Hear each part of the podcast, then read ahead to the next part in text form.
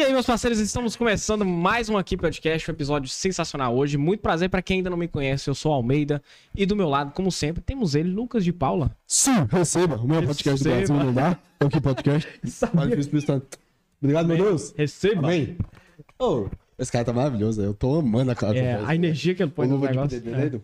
é. O podcast eu já cliquei, meu querido. Hoje nós vamos conversar com Ivan, pastor Ivan. E aí, pastor, como é que o senhor tá? Tudo bem? Eu agora estou mais feliz de estar com três jovens aqui, muito especiais. Estou vendo a animação deles, né? Então isso me deixa mais à vontade, Aí, né? Eu estou feliz em estar aqui participando desse programa de vocês. Muito bom, muito bom. Lucas, Sim. pra galera que tá chegando agora, o que, que elas têm que fazer? Ó, De estalo. Deixar aquele like. Ajuda demais. Se inscrevam no canal. E terceiramente, você que quer deixar aquela perguntinha, tem uma cifrazinha do lado direito inferior aqui. A partir de qual valor? A partir de dois A reais. partir de dois reais você pode mandar qualquer pergunta pra gente, pro pastor, pro Cadinho, qualquer galera que a gente vai te responder. É, propaganda R$19,90, 20 reais. 20 reais. 20 Manda reais. inteirinho. É E isso. É isso, né? Também, se você quiser ajudar a gente, além de deixar o seu like, eu sei que você já deixou. Se não deixou, deixa aí agora. Se inscrevendo no, no canal também. Opa! Seja membro do Aqui Podcast, pra você ficar mais próximo da gente, pra gente conversar, pra gente interagir melhor. E também você, você vai ter uma série de benefícios exclusivos pra, para os membros, tá? É, nós não podemos também deixar de falar do nosso patrocinador de hoje, que é sempre ela, nosso parceiro aqui, desde o primeiro Você não episódio. é pra tela, não. Não, não precisa nem olhar pra tela. não é pra tela, A. Max Pro. Cadinho já abandonou a tela. Ó! Ah, agora. Cala minha boca, cala minha boca. Trabalhou hoje, hein? Trabalhou, Ah, agora tá perfeito. trabalhou hoje. É, a Max Pro Engenharia e Tecnologia é uma empresa que atua no ramo da engenharia civil. Se você tá precisando. Aí. Ah, calma, ei. Ei, ei. Ei, acabou. Calmou, relaxou? É, aí, ó, você acabou mexendo aqui. É. Não, calma, pai. Tá, tá, tá de boa aí? Ah. É, como eu tava falando, a Max, Pro, a Max Pro em Engenharia e Tecnologia é uma empresa especializada em serviços de engenharia civil. Se você está precisando de projeto arquitetônico, reformar, construir, é, sinalização de emergência, AVCB, que é Chama. auto de condução. Lá você encontra tudo, amigo. Exatamente. Lá que, que você vai encontrar tudo. A Max Pro é referência no mercado e vai te ajudar a realizar o seu sonho. Então é isso. É isso. Segue eles lá também no Instagram, é maxpro.engetec. Eu já quero dar um adendo aqui a vozinha um pouquinho mais grossa, que minha garganta do nada deu um... Mas eu não tomei um sereninho, então tá tranquilo. Ah, outra coisa, antes da gente iniciar esse podcast maravilhoso. Pastor, eu querer se Apresentar. a- apresentar pra galera, além de pastor, quem é Ivan por trás? Às vezes agora Ah, conhece quem é é. pastor Ivan, é pra quem... O, o, o contexto pode ficar à vontade. Na verdade, eu continuo sendo o Ivan. Isso é, né? isso é não hora. posso me esquecer É disso. verdade. né? Não posso me esquecer disso. Eu sou Ivan Andrade dos Santos e vim para Salinas em 1986. Mas sou nascido em Viçosa, Minas Gerais, né? Aham. E de uma família um pouquinho, né, bem pequena. Minha mãe só teve seis mulheres Só as mulheres. e 11 homens. Então, 17 nós somos filhos. 17. Caramba. Mas hoje nós somos 14. Agora bem animado. vivos, O pai né? do senhor era É, porreta, viu, bem bichão? animado. Bem animado o pai dele. Mas então eu sou de uma família assim é, simples, né? Nós tivemos muitas dificuldades. No entanto, eu acredito que Deus foi muito generoso com a gente. Sim, sim. É muito generoso com a gente. É, meu pai era ferroviário, né? Tem alguns irmãos ferroviários. Naquele tempo que que carteira assinada, essas coisas era muito difícil, né? É, não tinha as depois, leis, né, trabalhistas, velho, não tinha. é que eu descobri porque muitos dos meus tios saíram né, da região da zona da Mata Mineira e foram para São Paulo. Né? Porque lá era mais. Porque, é, porque Mais tinham oportunidade assim, coisas. Aqueles que tinham alguns né, parentes ou amigos que meu pai que conseguiram, como diz, trabalhar na, na rede ferroviária, ficou mais fácil, né? Mas ah, isso me faz pensar porque a gente às vezes tem aquela ideia que foi para São Paulo somente os nordestinos e outros Sim. lugares. Verdade. Mas aqui em Minas Gerais também nós tivemos muita gente que foi para São Paulo, São Rio Paulo. de Janeiro. E nesse norte de Minas, mais ainda. É. Então, assim, é, eu sou de- dessa família, né? Meu Sim. pai né, é ferroviário, minha mãe dona de casa. E a gente cresceu, né, numa família bem tradicional, né? A gente mudava muito, é porque meu pai era transferido de algumas cidades para outra. Mas uma coisa legal, Almeida e Lucas, Sim. é que é, eu descobri há pouco tempo que meu pai, na, na época que ele começou, ou melhor, antes dele entrar na rede ferroviária, antes dele firmar um compromisso com minha mãe, ele foi convocado para ir à Segunda Guerra Mundial. Rapaz. Que né? massa. 1945. a Ma- massa assim, né? Tipo, Massa, Massa sim, já né? tá, uau, que massa. tipo, o cara foi convocado pra guerra. Só que quando ele chegou lá em São João del Rei, né, com certeza muitos outros amigos, né, jovens, é, foram para São João del Rei, aí a guerra, graças a Deus, acabou. E minha irmã descobriu outro dia, falando que, Ainda bem. acho que ele conversou, né, e- que ele havia prometido à minha mãe, né, eu voltarei, eu vou casar com você. Caramba. Senão não estaria aqui, né? É verdade. Então, assim, são histórias fantásticas que a gente vê a mão de Deus em tudo. Quando você é Sim, convocado, você é obrigado aí? É, obrigado. Sério? Obrigado. Obrigado. Tipo assim, eu achei que era, irmão, você quer? Nada, não tem. Falou, você tem que ir, Isso você é vai. tacados Eu do creio, exército aí. ô, ô, Lucas, é, eu creio que ah, talvez assim, um, temor, um medo que às vezes alguém tem de polícia, eu descobri assim, lendo, a gente vai lendo as Sim, coisas, vai sim, descobrindo sim. algumas coisas. Porque em alguns momentos eu acho que precisava de, de gente para servir em algum lugar, aí às vezes pegavam, né? Alguns jovens assim, e as pessoas escondiam, né, mas era, o- é, serviço era obrigatório. Caraca. Agora é claro que o civil exército, é, eu creio que sei, quem trabalhou muito para isso foi o Olavo Bilac, né? Hum, Que a gente conhece como poeta e tal, tal, né?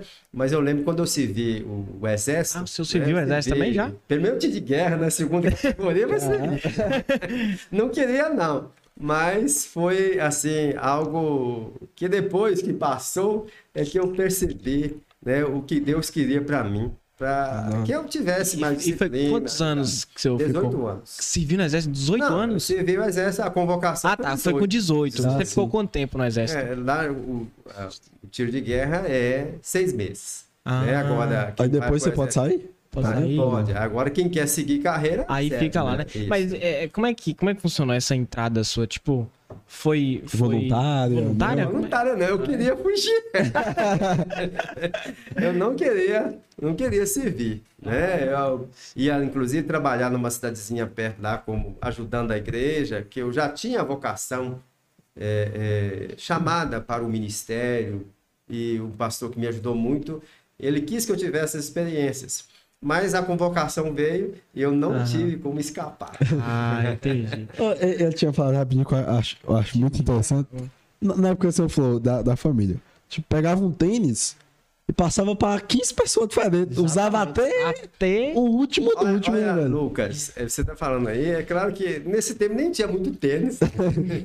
Inclusive no exército, às vezes quando eu vou com meus filhos, é, passava lá na universidade em Viçosa, eu tenho três filhos, vou falar depois, né? Sim, sim. Mas a gente passava um lugar que eu fazia educação física.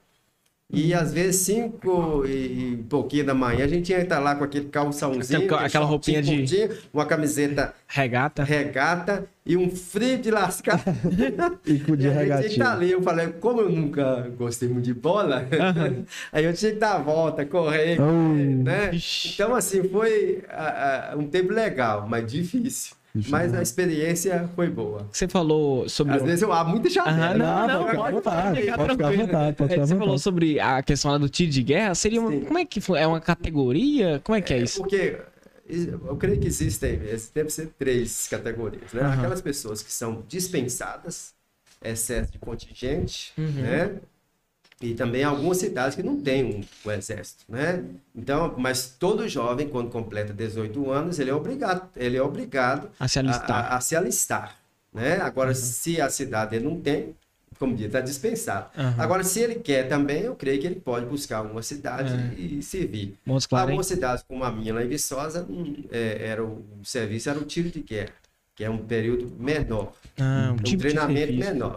A, a ideia que a gente, nas, nas instruções que Aham. gente tinha, né, um exército ele pode ficar sem, sem ser usado durante 100 anos, mas não deve, Sim. ou melhor, não pode, não deve estar sem preparo nem um segundo, nem um minuto. É Essa frase eu Ah. guardei. É claro que a, a ideia, o treinamento não era igual do exército, você ficar um ano lá. Mas eu acredito que Te era de treina- um treinamento básico e que se houvesse alguma coisa, a ideia era juntar esses de segunda categoria de- com os de, de primeira. Os e reserva, pegava os reserva. mais. Vai todo mundo. É. Isso é da hora. É, Entendi. vou voltar na que o senhor tinha falado. Aham. É que o senhor, na época dos 18 anos, o senhor já tinha vocação? É, Ah, que o- sim. como o senhor descobriu, primeiramente, a vocação do senhor? É. E pro senhor, o que é uma vocação em si? E Ah, como que o sim. senhor descobriu isso na vida do senhor e pá? Eu, com 12 anos, né, a gente rodou, rodou várias cidades, depois voltamos para Viçosa. Meu pai, a gente tinha uma casa lá. Mas rodou a família toda? Ou não? porque alguns filhos, não tinha todos. né? Tinha um Ah, ônibus. Ah, É, verdade, ah, não tinha tá. É. falei, velho, Né, tinha que ter um ônibus. Na- Caravana. Nasceu. É, a Tacho mora em. Se estiver assistindo aqui, viu, Rutinha? Não, só de fia aqui, mas já tem- já mora em Brasília, já rodou vários para do Brasil, é psicóloga, essa caçula, né? Se estiver assistindo aí, Ruth, legal. Mas aí o que acontece? Alguns já estavam casados, Aham. né? E geralmente aqueles mais velhos ajudavam a tomar conta dos mais novos, né? E ajudar na casa, despesas, essa É. coisa toda. Mas aí, é, com 12 anos, eu acredito que havia uma, uma sede dentro de mim, talvez assim, alguma coisa, é, alguma dificuldade na adolescência, alguma crise assim.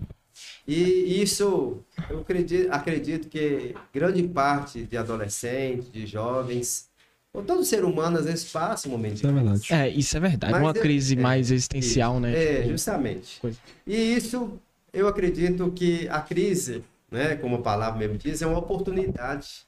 Né? Se você souber aproveitar aquela oportunidade, vai ser uma benção. E o que aconteceu? É, eu tinha os meus grilos, minhas dificuldades, né, os meus questionamentos, mesmo sendo mais tímido, mais fechado, Aham. né? E aí o que aconteceu? Eu fui convidado para ouvir, é, melhor, ouvir algumas histórias. Naquele tempo nem era, nem era é, vídeo, mas era, eram aqueles Os- slides. Hum, tipo uns folhetos. então, Rapidinho, só, só coisa assim, ó, nesse ponto, o senhor já tinha uma crença em Deus em si ou o senhor. Desculpa, eu era de família e como pá. a família, nós éramos católicos. Sim, entendi. romanos, né? Ah, entendi. Mas não éramos muito assim. Praticante. é, é, a gente ia, mas não era aquela assim muito. Muito forte, intensa. É, É, não era- ah, entendi. Isso tem Aquele- que colocar. né? Sim, Sim, sim, entendi. E aí o que aconteceu? Ah, eu fui convidado, eu fui ouvir ah, as histórias, cantar e tal, tal. E isso foi uma bênção na minha vida. E desde que eu tomei essa decisão de entregar o meu coração a Cristo, de ter uma experiência com Ele, que a gente chama na Bíblia de novo nascimento, é, isso, isso me deu forças para vencer as dificuldades. Mas eu sentia o chamado de Deus, a vocação para ser para ser pastor, para servir, para pregar, para contar para os outros aquilo que Deus havia, é, é, através da Bíblia, me ensinar através desse pastor. Uhum. Mas eu me esbarrava numa coisa, a timidez. Ah, Sério? Eu pulava a janela para não passar no meio de gente. sério, eu também, eu também já fiz isso. Cara, só pra você ter ideia. A timidez é algo É, timidez é uma demais. coisa que eu vou te É. falar. Tipo, tinha, tinha. Tava cheio de gente lá em casa, visitas, e eu, tipo, eu, eu ficava dentro do meu quarto até todo mundo ir Só pra não embora. sair no meio só pra não sair, pra não passar no meio da Eu, sala. eu tô falando, estou falando isso, Almeida e Lucas, justamente porque em outros tempos eu não falava isso, não tinha coragem de me desnudar, de falar Sim, sobre sim. isso, porque eh, seria como se estivesse diminuindo a mim. Mas hoje, pelo contrário, eu posso olhar para isso, olhar para o passado, as dificuldades que nós passamos, as lutas que nós tivemos, mas assim, perceber que quando a gente se coloca nas mãos de Deus, Deus ele vai lapidando a gente. É claro que precisa muita coisa Deus me lapidar, me, como É. diz, me esmer, esmer, lá, sei lá. é, es- Esmerilar. Acho que é isso. aí falou melhor. Ela. né? é, é. Então, assim, é, isso, eu, eu creio nisso. Mas Deus, ele, ele começou a trabalhar na minha vida. Uhum. E sempre é bom a gente, a gente olhar para trás e, e, assim, agradecer aquelas pessoas que deram um empurrão na gente. Por exemplo, É a partir de qual momento que o senhor falou assim, não, isso é Deus tá agindo na minha vida? Como que o senhor meio que Como é que descobriu? É, descobriu que foi uma obra de Deus. Por exemplo, é, o que, que mais te Mas, marcou? aí o senhor pode continuar a história até chegar nesse é, tempo. até, Certo. Então, meninos, é é muito subjetivo. Sim, né? é porque- assim, é assim, eu não posso também precisar o momento exato que isso aconteceu, mas eu acredito que o Espírito de Deus estava trabalhando no meu coração, na minha mente, me encorajando. Uhum. E, e, assim, é, algumas situações que eu vivi, que eu queria até desistir da vida. Eu lembro de, de Uhum. na minha, in- assim, anos bem anteriores, talvez assim, a gente viveu momentos difíceis. Aham. Meu pai não bebia, não fumava, né, mas era muito severo. Seu pai foi pra guerra.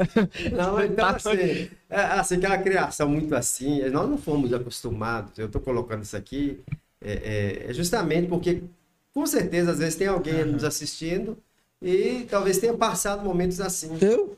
né? Eu? Então, eu nunca, na nossa casa, não foi de abraçar, assim, muito. Porque ah, Verdade. hoje eu olho para trás e olho assim e falo assim.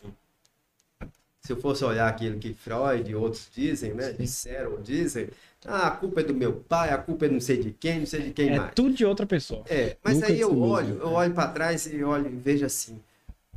Eu sou privilegiado porque Deus me deu o conhecimento das escrituras, da Bíblia, colocou pessoas que me ajudaram, eu pude estudar um pouquinho mais, né? Leio mais sobre esses assuntos. Então, isso é uma bênção na minha vida. Aí eu olho e falo assim, é, é, eu não posso ter nenhum sentimento assim de, de raiva, de, Sim. alguma coisa, De assim, mágoa, de, de mágoa, assim. Eu aprendi a perdoar isso porque eu penso, meu pai, minha mãe não tiveram a oportunidade que eu tive. Ou até Exatamente. mesmo o ensinamento Não, é, grego, não né? tiveram o ensi- é isso que eu É. quero colocar. Não tiveram o ensino, o acesso a aquilo Que hoje a gente nós, tem. nós- Que nós hoje a temos- gente tem. Nós Aham. temos. O pai dele, por outro lado, também, mesma coisa. O avô, o bisavô. Exatamente. Então, nós somos privilegiados. Você, hoje, é claro que você pode ter pessoas, mas você pode ler, você pode buscar informações. Hoje, Uhum. com a tecnologia, quanta coisa a gente pode fazer um curso, entender melhor a vida Exatamente. e buscar ajuda. Então, É. isso é que me deixa grato a Deus. Né? Então, a gente aprendeu a, a conviver com essas coisas. Mas aí eu creio que Deus, na sua infinita graça, na sua infinita misericórdia, ele, ele sabendo da minha dificuldade, da minha, das minhas dores, é, é, colocou pessoas boas. Mas não é só na minha vida, não. Deus está colocando na vida de todo mundo aí. Exatamente. Creio que todo mundo que tá aqui hoje, Deus colocou Só de que- forma É. O que, que minuciosa. acontece? Às vezes Deus nos fala através de um professor, do pai, da mãe, do irmão, de um amigo, e às vezes nós talvez fiquemos esperando aparecer um, um, Um flash ser ali, divino, coisa. Exatamente, Então, exatamente. isso não vai acontecer. A gente precisa é, começar a olhar mais para as coisas, circunstâncias e buscar ajuda de A Deus. entender mais. É, rapidinho, é que na, na, na minha visão, exatamente o que o pastor falou, a galera tem que aguçar mais sua visão. Que tem muita galera que acha, Deus vai falar comigo, que vai É. parecer tipo uma coisa Cara- sobrenatural. Vai, tipo assim, tanto o dia comigo, o dia que eu senti que Deus falou comigo, foi o dia que veio uma mensagem pra mim, em forma de vídeo, através do YouTube, de, um, de uma maneira, tipo, totalmente aleatória, que não tinha como ligar os pontos e vir. Chegou, eu falei, não, isso é Deus querendo trocar ideia comigo. Entendeu? E eu achei isso ma- É, maravilhoso. quando você afiniza os Exatamente, sentidos você tem, pra- você tem que estar mais É aguçado. porque pra- eu acho, não sei não, que eu vi uma teoria que fala que se Deus simplesmente eh, alguém escutasse a voz dele, a pessoa era capaz de explodir, assim, porque a magnitude É, era tão tão surreal. gigantesca que É era. surreal. Sabe, a pessoa Só- não dá conta. rapidinho antes da agenda início nesse papo, que tá- a galera nova demais. Então, galera, quero agradecer a todo mundo que tá aqui.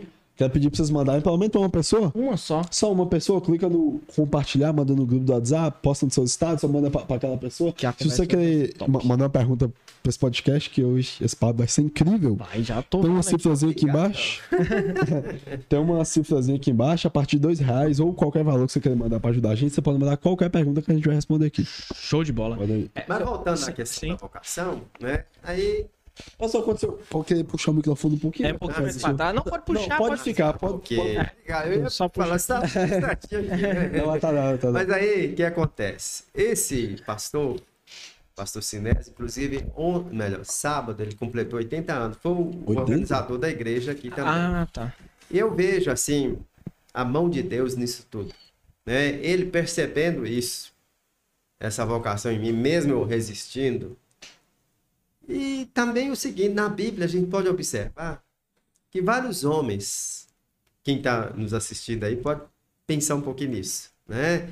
É, vários homens na Bíblia, várias pessoas, vários personagens também tiveram a mesma dificuldade. Quando Deus chamou Moisés, ele falou: Não vou, não, não vou, não. Não vou Eu nada. sou pesado de língua, se ele era tímido, ou se ele, eu era gago, o que que foi, né? Ele falou, manda meu irmão falar, então... Mas Deus falou com ele, eu não, eu não sou eu quem forma o homem, que cria o homem, eu posso mudar, abrir a boca, fazer a pessoa conversar direito, essas coisas, né? A gente olha outros personagens na Bíblia que eram pessoas simples, mas que Deus usou. Então, é uma coisa é certa. No grupo apostólico mesmo, a gente tem pessoas, tem o apóstolo Paulo, que depois veio depois, né? Um homem muito culto, é, outro servo de Deus lá. Mas Pedro, que foi um grande servo de Deus, era um pescador, falava de maneira simples e por aí vai. E Exatamente. o profeta lá do Velho Tantos Testamento, outros. Amós, um boiadeiro, homem do campo, você percebe na linguagem dele assim. Então, essas coisas, né, esses homens da Bíblia que tiveram as suas lutas interiores, dificuldades, essas coisas me, me instigaram, me fizeram pensar um pouquinho nisso e, assim, começar a amadurecer essa ideia. E esse pastor foi lá na minha casa, conversou com meus pais. Eu morei, no caso, três anos na casa dele, Dele. né? Com a família Isso dele. aqui ou lá em Viçosa? Eu morei, eu fui, nós mudamos para Central de Minas, lá no Vale do Rio Doce. Ficamos seis meses ali. Depois nós fomos para Nova Resende, lá no sul de Minas, Sul de perto Minas. de Guaxupé, Muzambinho, Alfenas, né? Divisa de São Paulo. É, pertinho. É, Pertinho. ficamos um ano e meio ali. E depois, em 1978, eh, a gente mudou para Abricampo. Onde- Cotochés, o leite, né? Abri, Cotochés quer dizer Abricampo. Caralho. Aquela região ali. Ah. Né? Então a gente morou ali um ano. E depois ele voltou, pra, o pastor voltou para Viçosa. E aí eu fui para casa dos meus pais, E- e nesse- concluí o ensino médio Aham. e serviu o exército. Ah, E nesse, nesse tempo que você morou para ele, que você morou com ele lá e tudo mais, essa caminhada, ele foi te passando dicas, Não, ele foi me orientações, botando pra frente, Ah, né? entendi. Empurrando, Foi empurrando, literalmente. Aí, Viçosa, eu, eu concluí o, ensino médio, servi o tiro de guerra, e aí eu fui para o... Aí eu já tinha decidido Aham. ir para o seminário. Mas interessante, Almeida e Lucas, é que é, quando eu estava lá no sul de Minas, teve um congresso de jovens aqui em Montes Claros. Ah. Nunca, conhe- nunca tinha vindo para o norte de Minas. Foi em 1977, eu lembro que foi em setembro. E aí eu saí lá do sul, vim ao norte. E o pregador, era um pastor lá de Brasília, ele falava assim, bem difícil, lá no dicionário. Mas quando ele fez um, um apelo assim, vocacional, se você sentia o desejo, se algo incomodar você, instigar você a servir a Deus de uma maneira mais específica, porque Deus chama todo mundo para servi-lo, mas às vezes Deus chama alguns homens, algumas mulheres, nós acreditamos, de uma maneira mais especial, mais específica, para dedicar a vida toda a Ele. E eu, eu relutei, relutei, mas quando, menos que não, já estava lá na frente. Aí, E aí, foi sua diz, primeira a, a, a, frente, pregação, assim, eu assim? fui lá para ele, assim, publicamente falar. Ah, eu estava aceitando aquele chamado. Sim. E aí, o que aconteceu? Eu, eu depois eh, voltei para Viçosa e terminando, né, com Ensino 19 médio. anos, eu fui para o seminário em Belo Horizonte, ali no Colégio Batista Mineiro. Isso que eu E ia te perguntar. fiquei ali quatro anos fazendo teologia, bacharel em teologia. Ah, precisa fazer também pra ser É isso pastor. que eu ia te perguntar, por É. exemplo, é que a gente já conversou com outros, outros Uhum. líderes aqui da igreja, é, inclusive da igreja católica e tudo mais, Sim. E eles explicaram todo o processo, né? Como é que eles fazem para virar freio Certo. e tudo mais. Sobre essa questão do pastor, o que que, além de A questão é o teologia, seguinte, nós acreditamos o seguinte, que não é o curso que faz o a pastor. pessoa, é, Verdade. né? Mas é, Ou sem é, orientação, né? Que vai ter. é, é, que que acontece? No meio batista, vou falar do nosso meio batista, nós entendemos que Deus chama alguns homens para ser pastor, ministério da palavra, ministério pastoral. E vendo o chamado, a igreja vai orientar aquele jovem, aquela pessoa ali, a, a se preparar. Uhum. Porque o que, que acontece? Você tem a Bíblia, mas se você não conhecer, assim, é, é, O básico, regras, de, de- regras. De, de hermenêutica, que é a arte da interpretação, ou mesmo, no caso, você aprender a fazer um sermão, as aulas de homilética, a história da igreja, conhecer os, os, os acertos, os erros, né? E, e uma série de doutrinas, né? De, de ensinos, de teologia mesmo, de filosofia, que você precisa conhecer para você, de certa forma, poder ajudar melhor as pessoas. Mas o que, que acontece? Existem alguns casos de pessoas que às vezes são brilhantes em um seminário. Aprendem a falar grego, aprendem a falar hebraico, né? aprendem né? Hebraico é, é. é, é, Hebraico? hermenêutica, interpretação, aprendem Como é que é o nome? É- Hemesêutica? hermenêutica. Hermenêutica. Que é, a- vamos dizer assim, a arte da interpretação bíblica. Você pegar um texto, se é uma, é uma poesia, se é um, né, uma coisa figurada, se não é, Ah, né? E um pouco das línguas originais. É claro que tem colegas que às vezes se aprofundam mais. Já vou abrir outra janela. Sim, não, pode vontade, Eu tenho um colega, eu lembro o dia que ele chegou no seminário, lá de Paracatu, Tarcísio Cacheta. E a gente tinha até uma brincadeira de jogar, vou contar aqui. Não pode, ah, Assim, aquela, aquele momento de receber o, o colega, de receber, dar um banho nele lá, era uma parte alta. E assim, para a pessoa também se enturmar melhor. Eu também. Né? Mas aí o que acontece? O menino chegou tímido. né? Recebeu logo a baldada de Fechado. Toma Aí, água. Mas o que, que aconteceu? O Tarcísio se tornou um especialista em hebraico. Ganhou uma bolsa lá em. Israel. Eu não sei quem estudou Israel, mas eu acho que ele ficou na Alemanha um tempo também. Eu sei que ele, assim, se aperfeiçoou, se tornou um mestre em hebraico. Então, Caramba, assim, o é cara- claro, é, é, o hebraico eu chamo, o que eu sabia, eu esque- esqueci. Grego, eu primeiro ler um pouquinho, a gente acaba sem procurar um cê- texto. Grego? Grego, procurar seu um lei texto, grego? assim, primeiro algumas palavras, assim, Ah. Primeiro você conhecer um pouquinho, você tem uma noção, né? Verdade. Mas hebraico já é mais complicado, né? É, bravo. Hebraico é. Mas assim, Negócio de trás é, frente. é, né? a gente sabe que existem é, é, é, jovens, é, pastores, que às vezes vão aprofundar mais. Ali é como se fosse uma, abrindo as primeiras picadas para você aprofundar, Ah. se você gosta disso. Uhum. Mas o meu chamado não era para língua, não era mais para era mais para o campo missionário. Pra E por isso que eu vim mesmo. para esse dia, norte de? Minas. Meu sonho antes era ir para a África ou ir lá para o Amazonas, mas quando eu vim para o norte de Minas, é, é, eu vim fazer um trabalho aqui, em, deixa eu ver que ano foi, 1984, quando eu terminei o seminário. E aí o que aconteceu? E Eu fiquei. é, nessa época a Igreja Batista já, já, a- a igreja aqui? aqui foi organizada, como eu falei, no É, dia da minha consagração, 17 de novembro de 1984. E aí, eu acho que foi no finalzinho de. Finalzinho de, de 84, inicinho de, de 85. O que, que aconteceu? A gente veio fazer um trabalho aqui e eu entusiasmei e a missão, a Convenção Batista Mineira, me convidou para trabalhar eh, no campo missionário.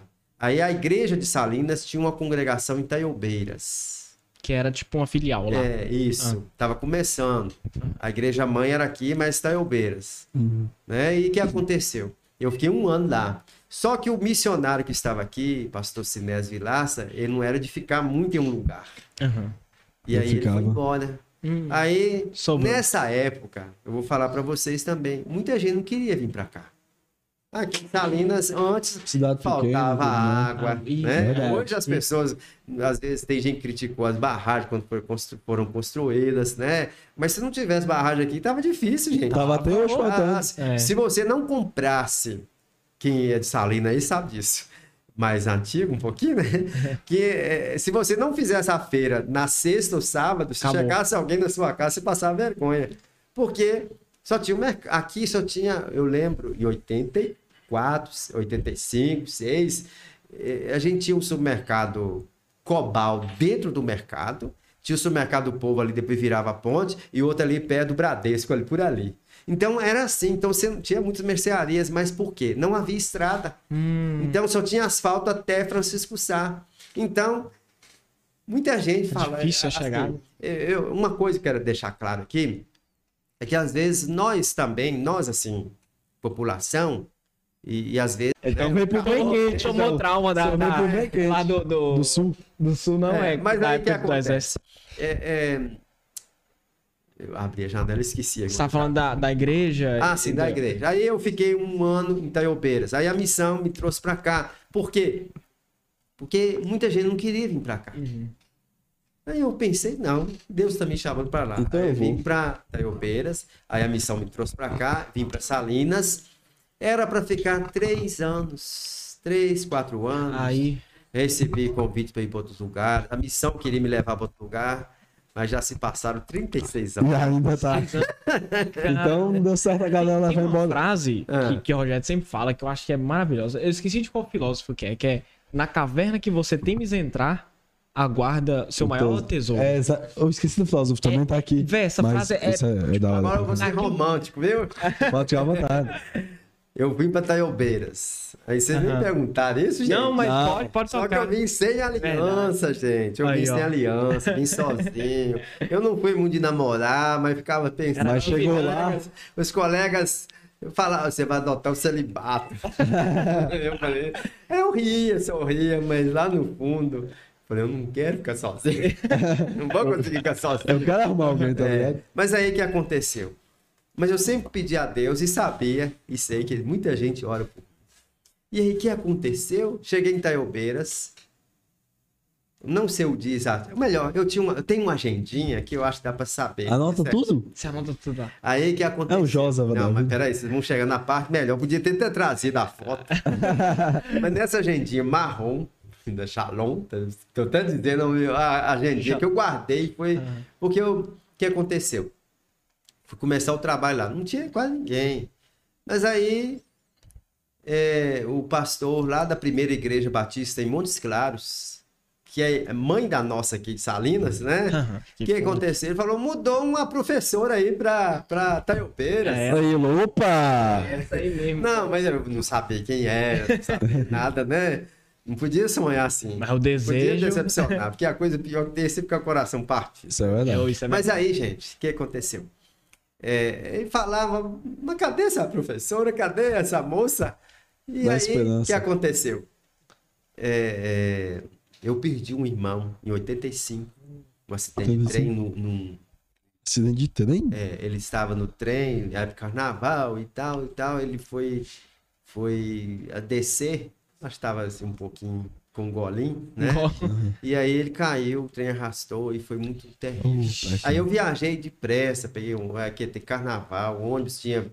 Eu sei que foi uma viagem sufocante para eu chegar lá em Viçosa. Cheguei, o corpo já tinha sido sepultado. Mas naquela corrida ali, ali em Itaiobeiras, pedindo, pegando, arrumando um jeito de ir no ônibus, ônibus para Teoflotone, que era estrada de terra, era difícil. Vocês imaginam como é que era difícil. Você tá doido. de- E aí, a princesa tá, me viu. Ah, a princesa, princesa. ganhou o jantarzinho hoje. Aí o que acontece? É, mas só que eu não a vi, não conhecia nada. A diretora dela, Lia de Roberto, um dia ela falou com, com ela, depois ela, minha esposa contou, né? Ué, já tem rapaz procurando aqui, ué. Você não falou nada? Eu falei, não, não conheço ninguém aqui, ué. Só que é porque eu, eu, eu fui lá procurar, porque o trabalho pastoral era saber onde estavam as ovelhas, né? Justo. Mas aí o que aconteceu? Depois, ela, ela, porque ela também ia muito para Montes Claros, porque ela não se adaptava a Taiobeiras por causa do frio, problema alérgico e tal, tal. E aí ia para Montes Claros. Mas a mãe dela falou: Não, em Taiobeiras não tem uma igreja pra você ir, não? Verdade. Aí o que aconteceu? Ela foi, aí nós nos conhecemos. Aí começamos a fazer. Ela, era, ela fez o concurso do Estado. Aí você. vou Pode, não, pode, Pode, pode, ficar à vontade. vontade. fez o concurso do Estado. E o que, que aconteceu? Ela, na época, alguém falou assim: é, nós temos que escolher lugares onde não tem asfalto, não tem acesso, que aí a, a chance, né, a probabilidade da gente é, é, se passar no concurso vai ser maior, né? Aham. E aí, o que aconteceu? Ela, na hora lá com as colegas dela, Colocou ia fazer- ela ia fazer pra porteirinha. Aí eu tinha dançado, né, gente? Né? Aí, vou imaginar assim, não tô dizendo que ela fez isso. Mamãe mandou bater nisso aqui. Aí foi pra Taiobeiras. Bem. Quando chegou em casa, a mãe dela falou: Minha filha, você já viu falar em Taiobeiras? Você sabe onde que é essa cidade? Porque era, era um, um viajão essa cidade, é, pra chegar em Taiobeiras. Verdade. assim, né? assalto. Estrada de terra é uma viagem. É, então era muito terrível. Verdade. muito Coluna- terrível. E aí o que acontece? É, ela falou, mas não vou passar. não. Aí ela foi viajar pro Rio de Janeiro. Rio de Janeiro, com a, eh, férias com a irmã dela e tal. Aí quando voltou, minha filha, não, arruma, não desarruma a mala, não. Não desarranja a mala, não, porque você passou. Para voltar. Não vou, não, mas vai sim. Vai. Aí, pra- vai pra Tailândia. Não tem nem conversa. Mas não. aí, uma coisa assim, eu acho isso fantástico. Porque nós descobrimos que nós chegamos no mesmo dia em Taiobeiras. Cara, no mesmo dia. No mesmo dia. Né? Mesmo dia. E aí, né, ela, ela fez o concurso e ela se tornou supervisora escolar. Né? Especialista em ensino, essa coisa toda. Uhum. E veio pra cá e tal, tal. E aí começamos a fazer o trabalho junto. Aí eu Como quem não quer nada. é, não eu, quer nada? Eu não assim, eu, eu não tinha quem fizesse, eu tinha que cantar com as crianças, contar história. Aham. Mas quando apareceu alguém que tinha mais facilidade, foi melhor, né? Verdade. E aí, né, pra lá, pra cá. Papo vai, papo E aí, vem. resumindo, nós começamos a namorar no dia 24 de abril. Cara, um cara E guardado. lá na minha agendinha, Tá guardado até hoje. Tá lá um coração e eu escrevi HP, amor, mas tá o amor de Ágape. Deus. Tira ali, ó.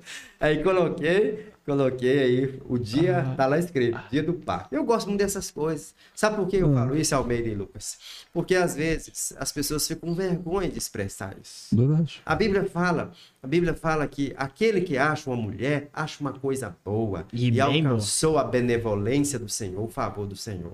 E eu posso parafrasear o versículo, aquela que acha um homem, acha uma coisa boa e alcançou a benevolência do Senhor, o favor do Senhor.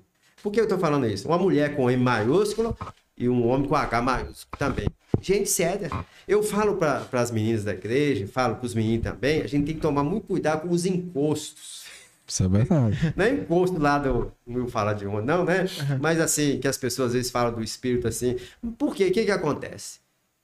Tem muita gente hoje que às vezes não se valoriza. Algumas meninas, né, que às vezes correm mais atrás, vão atrás de, de um futuro, estudam, se formam, aí aparece um encosto na vida dela. Pessoa que não quer nada e só quer aproveitar e às vezes escraviza essas mulheres. E mata todo o futuro que ela poderia Tudo, ter conquistado. E às vezes alguns homens também que não Os sabem, também. também. não sabem, como diz, se valorizar e às vezes, Acaba. como diz, só olha o lado, o lado Sexual.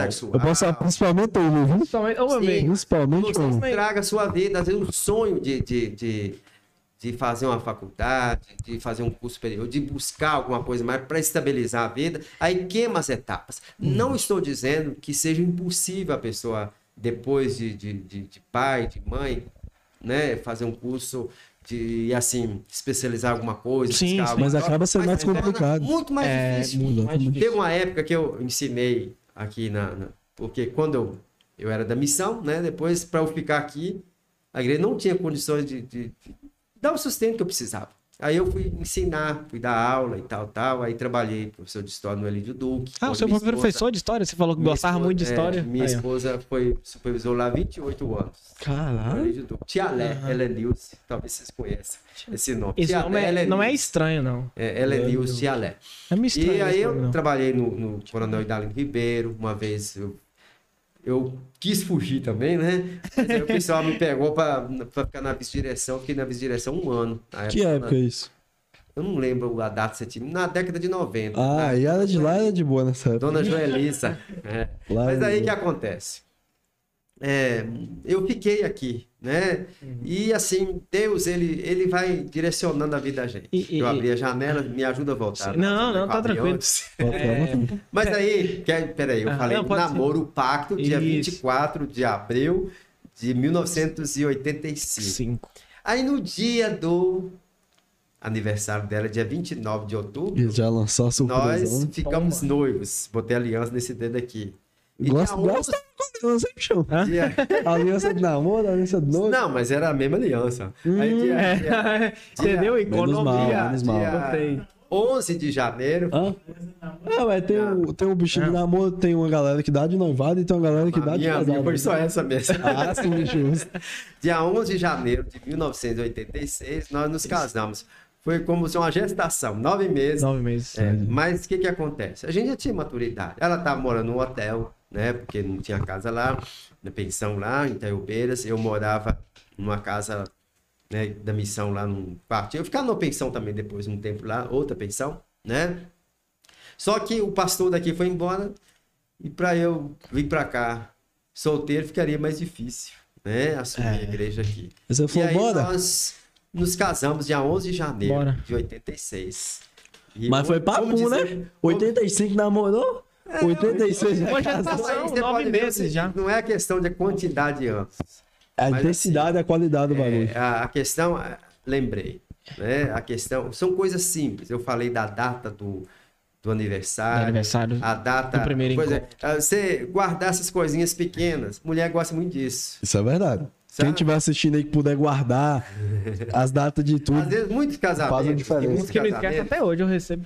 muitos casamentos, às vezes, vão por água abaixo, não duram. Porque o que, que acontece? Bebam água. A pessoa acha bem. que já conquistou a esposa, ou já conquistou o marido, e vive de qualquer não precisa- maneira. não Uma precisa conquista fazer nada. dia. Tem um filme, aquele filme lá, é, que a mulher esquecia, perdia a memória. É. como se fosse a última. Como se Como fosse... se fosse a primeira vez. Eu creio que no casamento da gente, a gente tem que ser Não, assim. é que nem Clóvis de Barros fala, e eu acho a coisa mais certa, velho. O cara, ele é sensacional. É, falando sobre. A, quando ele explica sobre o amor em si e tudo mais, eu até falei isso aqui no último episódio. Por exemplo, quando você compra um telefone, você comprou, aí é, como, é uma meta. Você- a meta é comprar o telefone. Você vai lá, conquista a meta. Aquela paixão, aquele desejo que fazia você conectar ao aparelho ali, ó, aquele que você, que você queria, simplesmente acaba. E, e a mesma coisa, já comparando com o relacionamento, tipo, todo dia você tem que desejar cada não, vez você tem mais. que conquistar todo que dia como a primeira vez, todo entendeu? dia. Porque senão, se você ah, imaginar como fosse uma meta, você só Igual, conquista é, e é, acabou. igual o pastor falou, tem uma galera que acha, casei, acabou não, vai Você casou e sim você tem que estar todo dia, ó, con- conquistando. É, se você puder lembrar a data, dar um brindezinho, fazer. Pô, Criar novas datas. criar novas datas, um você livro continua que eu quero conquistando. sugerir para vocês. Vocês são solteiros, né? Ainda, até agora sim, Eu né? Mas, mas tem gente aí assistindo. Quem aí. querer mudar isso aí, Tem um livro. quem, não, quem querer mudar isso aí pode chamar na DM. Que é tem um livro verdade. que chama As Cinco Linguagens do Amor. Eu tô... Ô, já ouvi falar. É, eu posso mandar para vocês? Pode. Pode, pode. Ah, o Pai aqui quer ficar Você fiado. pode ouvir também. Você tem um, você pode O áudio- O áudio, áudio, é isso, livro, né? Então muito interessante porque esse livro é, é assim ajuda muito. Na igreja nossa aqui em Salinas a gente tem feito estudos com casais e tem sido fantástico. São livros que a gente deve ler uma vez, duas, lendo e ouvindo. E entendendo. É, quem namora, eu sugiro, eu gosto de ajudar, se alguns jovens estão se preparando para o casamento, incentivo, escutar juntos e por aí vai. Mas aí, voltando à questão aí do, do casamento, né? Sim, Nós sim. nos casamos, mudamos para cá, né? E alguém às vezes fala de casamento, tem umas músicas aí, nem sei se, talvez já ficaram mais para trás também, vocês são novinhos, né? Ixi. Casamento é uma gaiola, casamento é não sei o quê. Isso né? aí é dizendo que Eu acho que isso é de Henrique até hoje. Juliano tem uma música que chama Gaiola deles, eu acho. Eu não tô louco. Mas eu acredito que são pessoas que às vezes se casam E se frustra. E ela- elas são frustradas e também elas pensam o seguinte: que que eu, eu já ouvi isso. O que, que eu vou ganhar com esse casamento? O que, que eu ganhei com esse casamento? E É. deveria ser o contrário. A partir do momento que eu amo a minha esposa, né, minha namorada, minha, minha Meu noiva, parça- depois a minha, Minha esposa, cônjuge. Meu cônjuge. é, é o é. cônjuge, Cônjuge, né? cônjuge. Não, é, é aquele, o cônjuge, a gente usa a palavra, mas é botar a canga junto. o jugo junto, né? Mas não no sentido pesado. Ah. Primeiro que Deus está com a gente também, nos ajuda a carregar o nosso... Nossa né, cruz. As dificuldades da vida naturais, né? Mas o que, que que acontece? O casamento é uma bênção de Deus. E mesmo a questão da sexualidade no casamento, tem gente que às vezes tem um- uma ideia preconceituosa e tal, tal. Nós cremos que a gente deve manter a pureza, a pureza sexual. Não é que Deus queira proibir as coisas boas na vida da gente. mas é porque você, quando queima etapas, você acaba destruindo, entristecendo a Deus, mas na verdade o, o mais prejudicado é a gente mesmo. Tem muitas mulheres que às vezes, é, é, e homens que às vezes são infelizes no, casa, infelizes no casamento, porque às vezes é, não tem a confiança no outro, né? E o que que acontece? E alguns, talvez, uma educação assim, é, a pessoa às vezes não não tiveram alguém para explicar os pais também a questão do tabu assim é difícil era Sim. difícil nossos A- pais Então você fala que de acordo com a igreja, pelo menos assim, é, eles passam, tipo, você esperar até o casamento? sim sim aí Só por isso você casou com o Ana, né? Ah, Foi rapidinho. foi rapidinho, já tá. também mas mas porque também o que que acontece mas não que- tem gente que às vezes namora Sim. é um tempo maior e, e- e é a mesma questão. Tem pessoas que, que Vai com no caso menor. do, do pastor, por exemplo, a Bíblia não, não, ela não proíbe o casamento. Inclusive, a Bíblia fala, não. convém que o bispo, que o pastor seja casado, marido de uma só mulher, que governe bem a sua casa e, tá, para governar bem a igreja.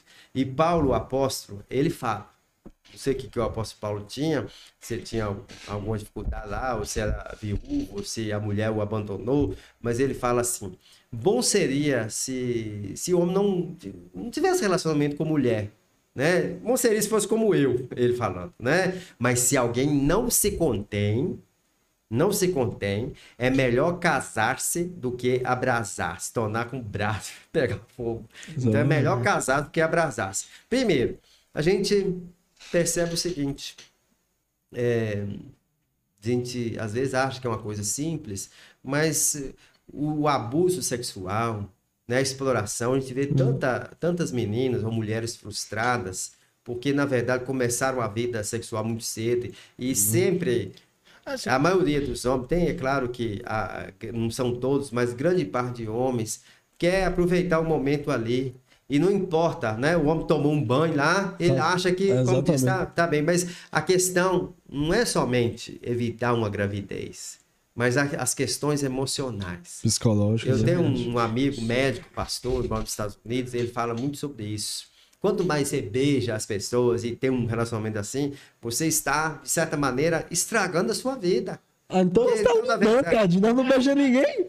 Na, na verdade, é o seguinte, Nós três, às vezes né, vocês, o é, é, é, que que acontece? Às vezes a pessoa começa a viver uma vida assim, achando que é, que é a experiência assim, com muita gente. Que é o bonitão. É, mas o que, que lá. acontece? Chega um momento na vida da gente, quando a gente chega a uma certa idade, que não é só questão sexual. Você precisa de companheirismo, você precisa de alguém. E a gente vê pessoas, às vezes, bem mais jovens que eu, que na verdade estão frustrados é no casamento, frustrados na vida. É impressionante como é que todo mundo fala a mesma coisa que Ninho fala. Cadinho falou que é impressionante como todo mundo fala Fala a mesma coisa que Ninja fala. Pois é, velho. Assim, Ninja é um cara que Ah. nós admira bastante, bastante. Quem eu talvez eu conheço, mas não sei. Ele chama Ninja. Ele não, ele não digital O influencer. nome dele é Douglas Veiga. Douglas Veiga. Não sei se eu vou conhecer, porque. Vocês viram?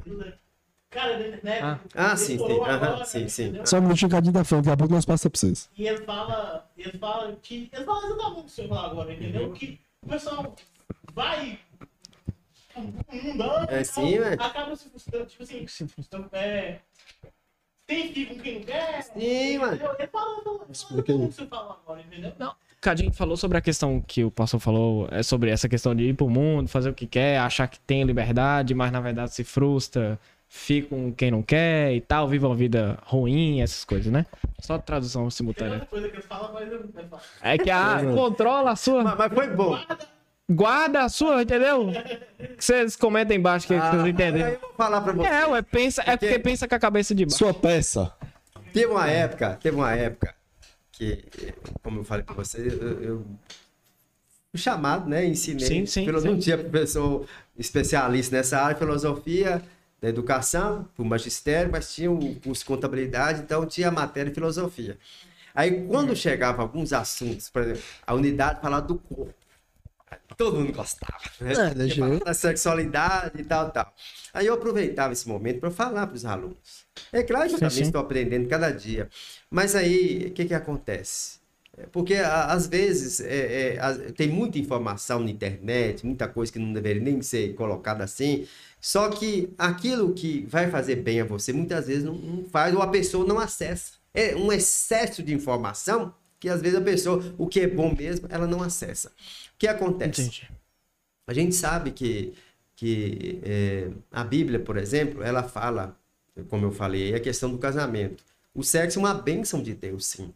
Mas no momento certo.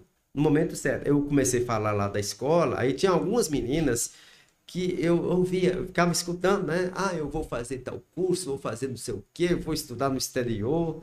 De repente, veio uma gravidez fora da hora. Do nada. E aí, eu, às vezes, eu olho assim e falo, meu Deus, eu lembro dessa menina, o sonho dela. Foi por água abaixo. E assim, e não só a menina, porque algumas vezes, na maioria das vezes, como eu disse, a menina, a mulher fica, como diz, numa situação difícil, porque mesmo que tenha lei, muitas leis aí para tentar proteger a mulher, mas hum, o sofrimento maior, eu acredito que é da mulher. Isso é verdade. Certo? Então, Mas, né, eu, é. eu acredito que é, a gente tem que ter uma sexualidade responsável. Responsável. Né? Se eu não posso. Como é que eu.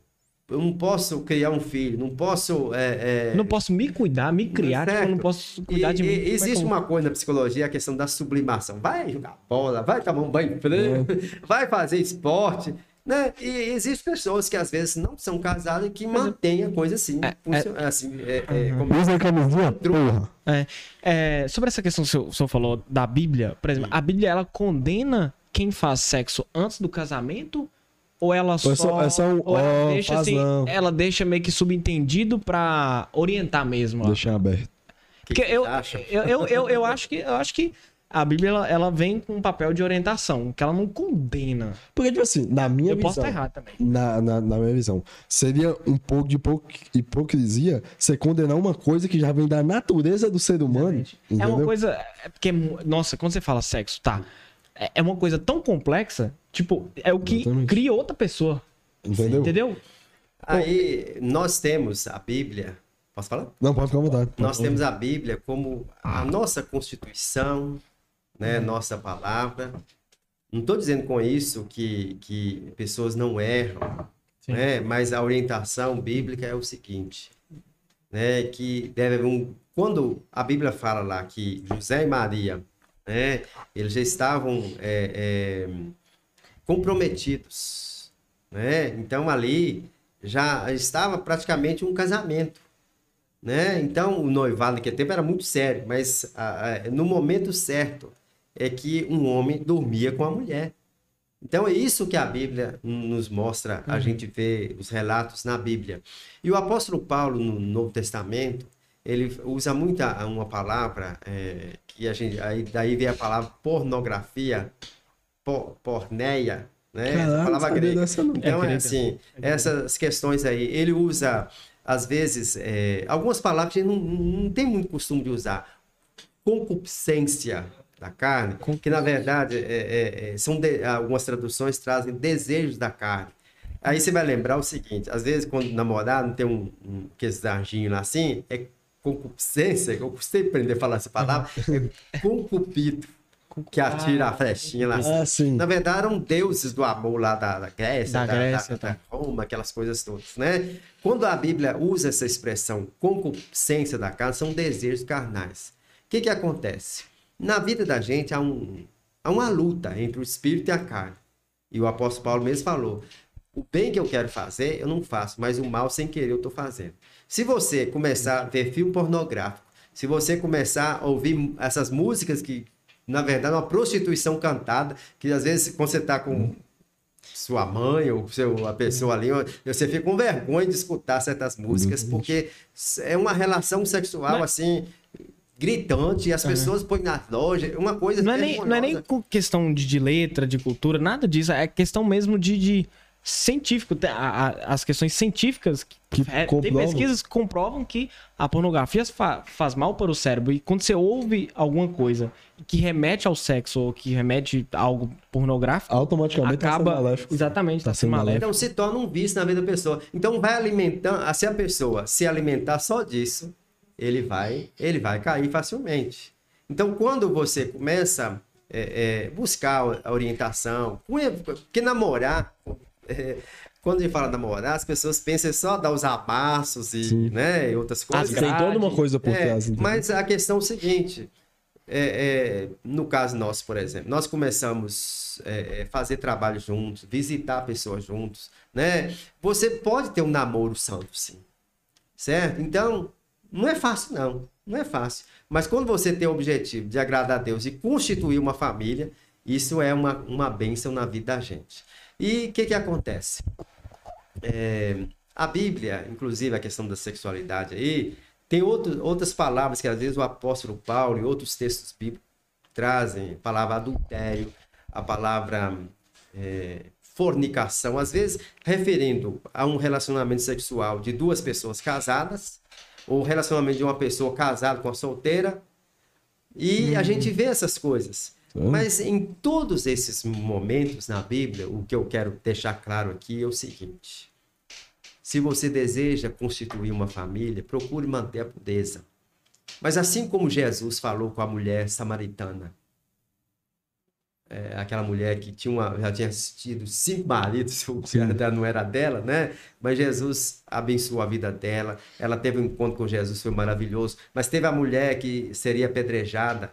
E o- aqueles caras que iam jogar pedra nela, com certeza, com certeza alguns já talvez tivesse até dormido com ela, né? Mas Jesus falou: aquele que não ti- não tiver pecado, atire a primeira pedra. E aí, ela. Jesus ela, ela tava, sen- Jesus estava sentado e tal, tal.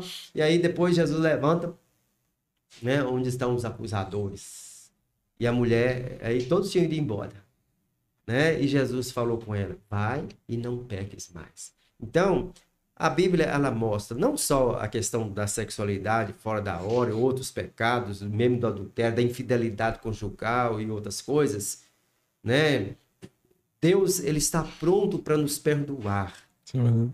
mas para indicar o caminho novo, para a gente andar, a gente deixar o caminho que não é o de Deus, o caminho errado, o caminho que só traz destruição para nós. Como eu falei para vocês, é, é, quando a Bíblia tem os mandamentos, tal, tal, a questão é, é, tipo assim, alguém pode falar que é um muro, uma coisa assim. uma eu creio mais numa proteção. Se eu vier, estou em cima dessa mesa aqui, se eu chegar na beirada, eu posso cair. Então tem uma proteção. É para a gente acordar, é para proteger a gente. Se não tivesse isso, imagine, imagina, né? Como seriam as famílias, como seriam as pessoas se você tivesse um desejo de sair aí na rua como um cachorro aí, e, né? Das Então, você- não, é, eu, eu falo isso porque o que, que acontece? As pessoas querem viver.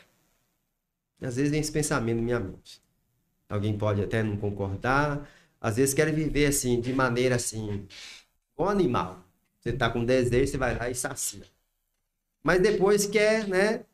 Chorar, Chora- arrepender. não, aí vê, o Chorar, filho- os filhos, chorar. por exemplo, aí não, aí quem vai cuidar desses filhos? É o Estado, é o governo, é a avó, porque na maioria das vezes sobra para outra pessoa. Então eu acho muito preocupante, porque no momento que eu decidi casar com minha esposa, eu estava assumindo compromisso com ela. No momento que eu assumi, que eu, que eu decidi ter filhos, eu, eu, eu, eu estava consciente que eu teria que dar conta, criar os meus filhos. Não é o Estado, não é, não é a avó, não é É o senhor avô. Eu teria que dar conta deles. Então, a gente precisa pensar nessas coisas. O casamento é uma bênção, é coisa boa mesmo, mas é responsabilidade.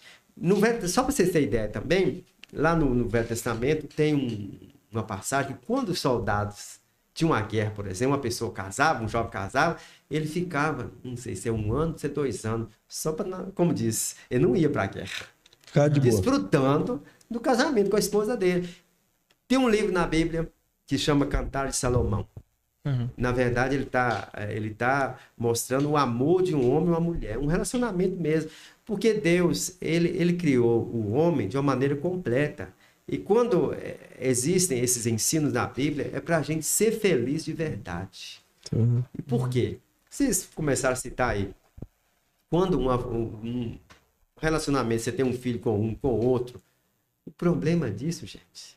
E nesse tempo de pastorado, quantas vezes eu tive que, assim, de tentar apaziguar, o filho ficava na guarda do pai ou da mãe, aquela brigaiada, e as sequelas que ficam, ficam na cabeça de uma Fica um psicológico lá. Falei demais, E- né? e não, sim, sim, pode ficar à vontade. Inclusive, tem relatos de psicólogos e psiquiatras que dentro do ventre da mãe, quando uma pessoa ela é meio que Rejeitada. negada, rejeitada, afeta, Afeta toda a vida Isso dela. é- Isso é comprovado, velho. É, sim, o sim. sentimento de rejeição, essa coisa toda. Então, uma, eh, uma criança é uma bênção de Deus. E o apóstolo Paulo, inclusive, ele fala todos os pecados lá, mas ele fala que o pecado da prostituição é.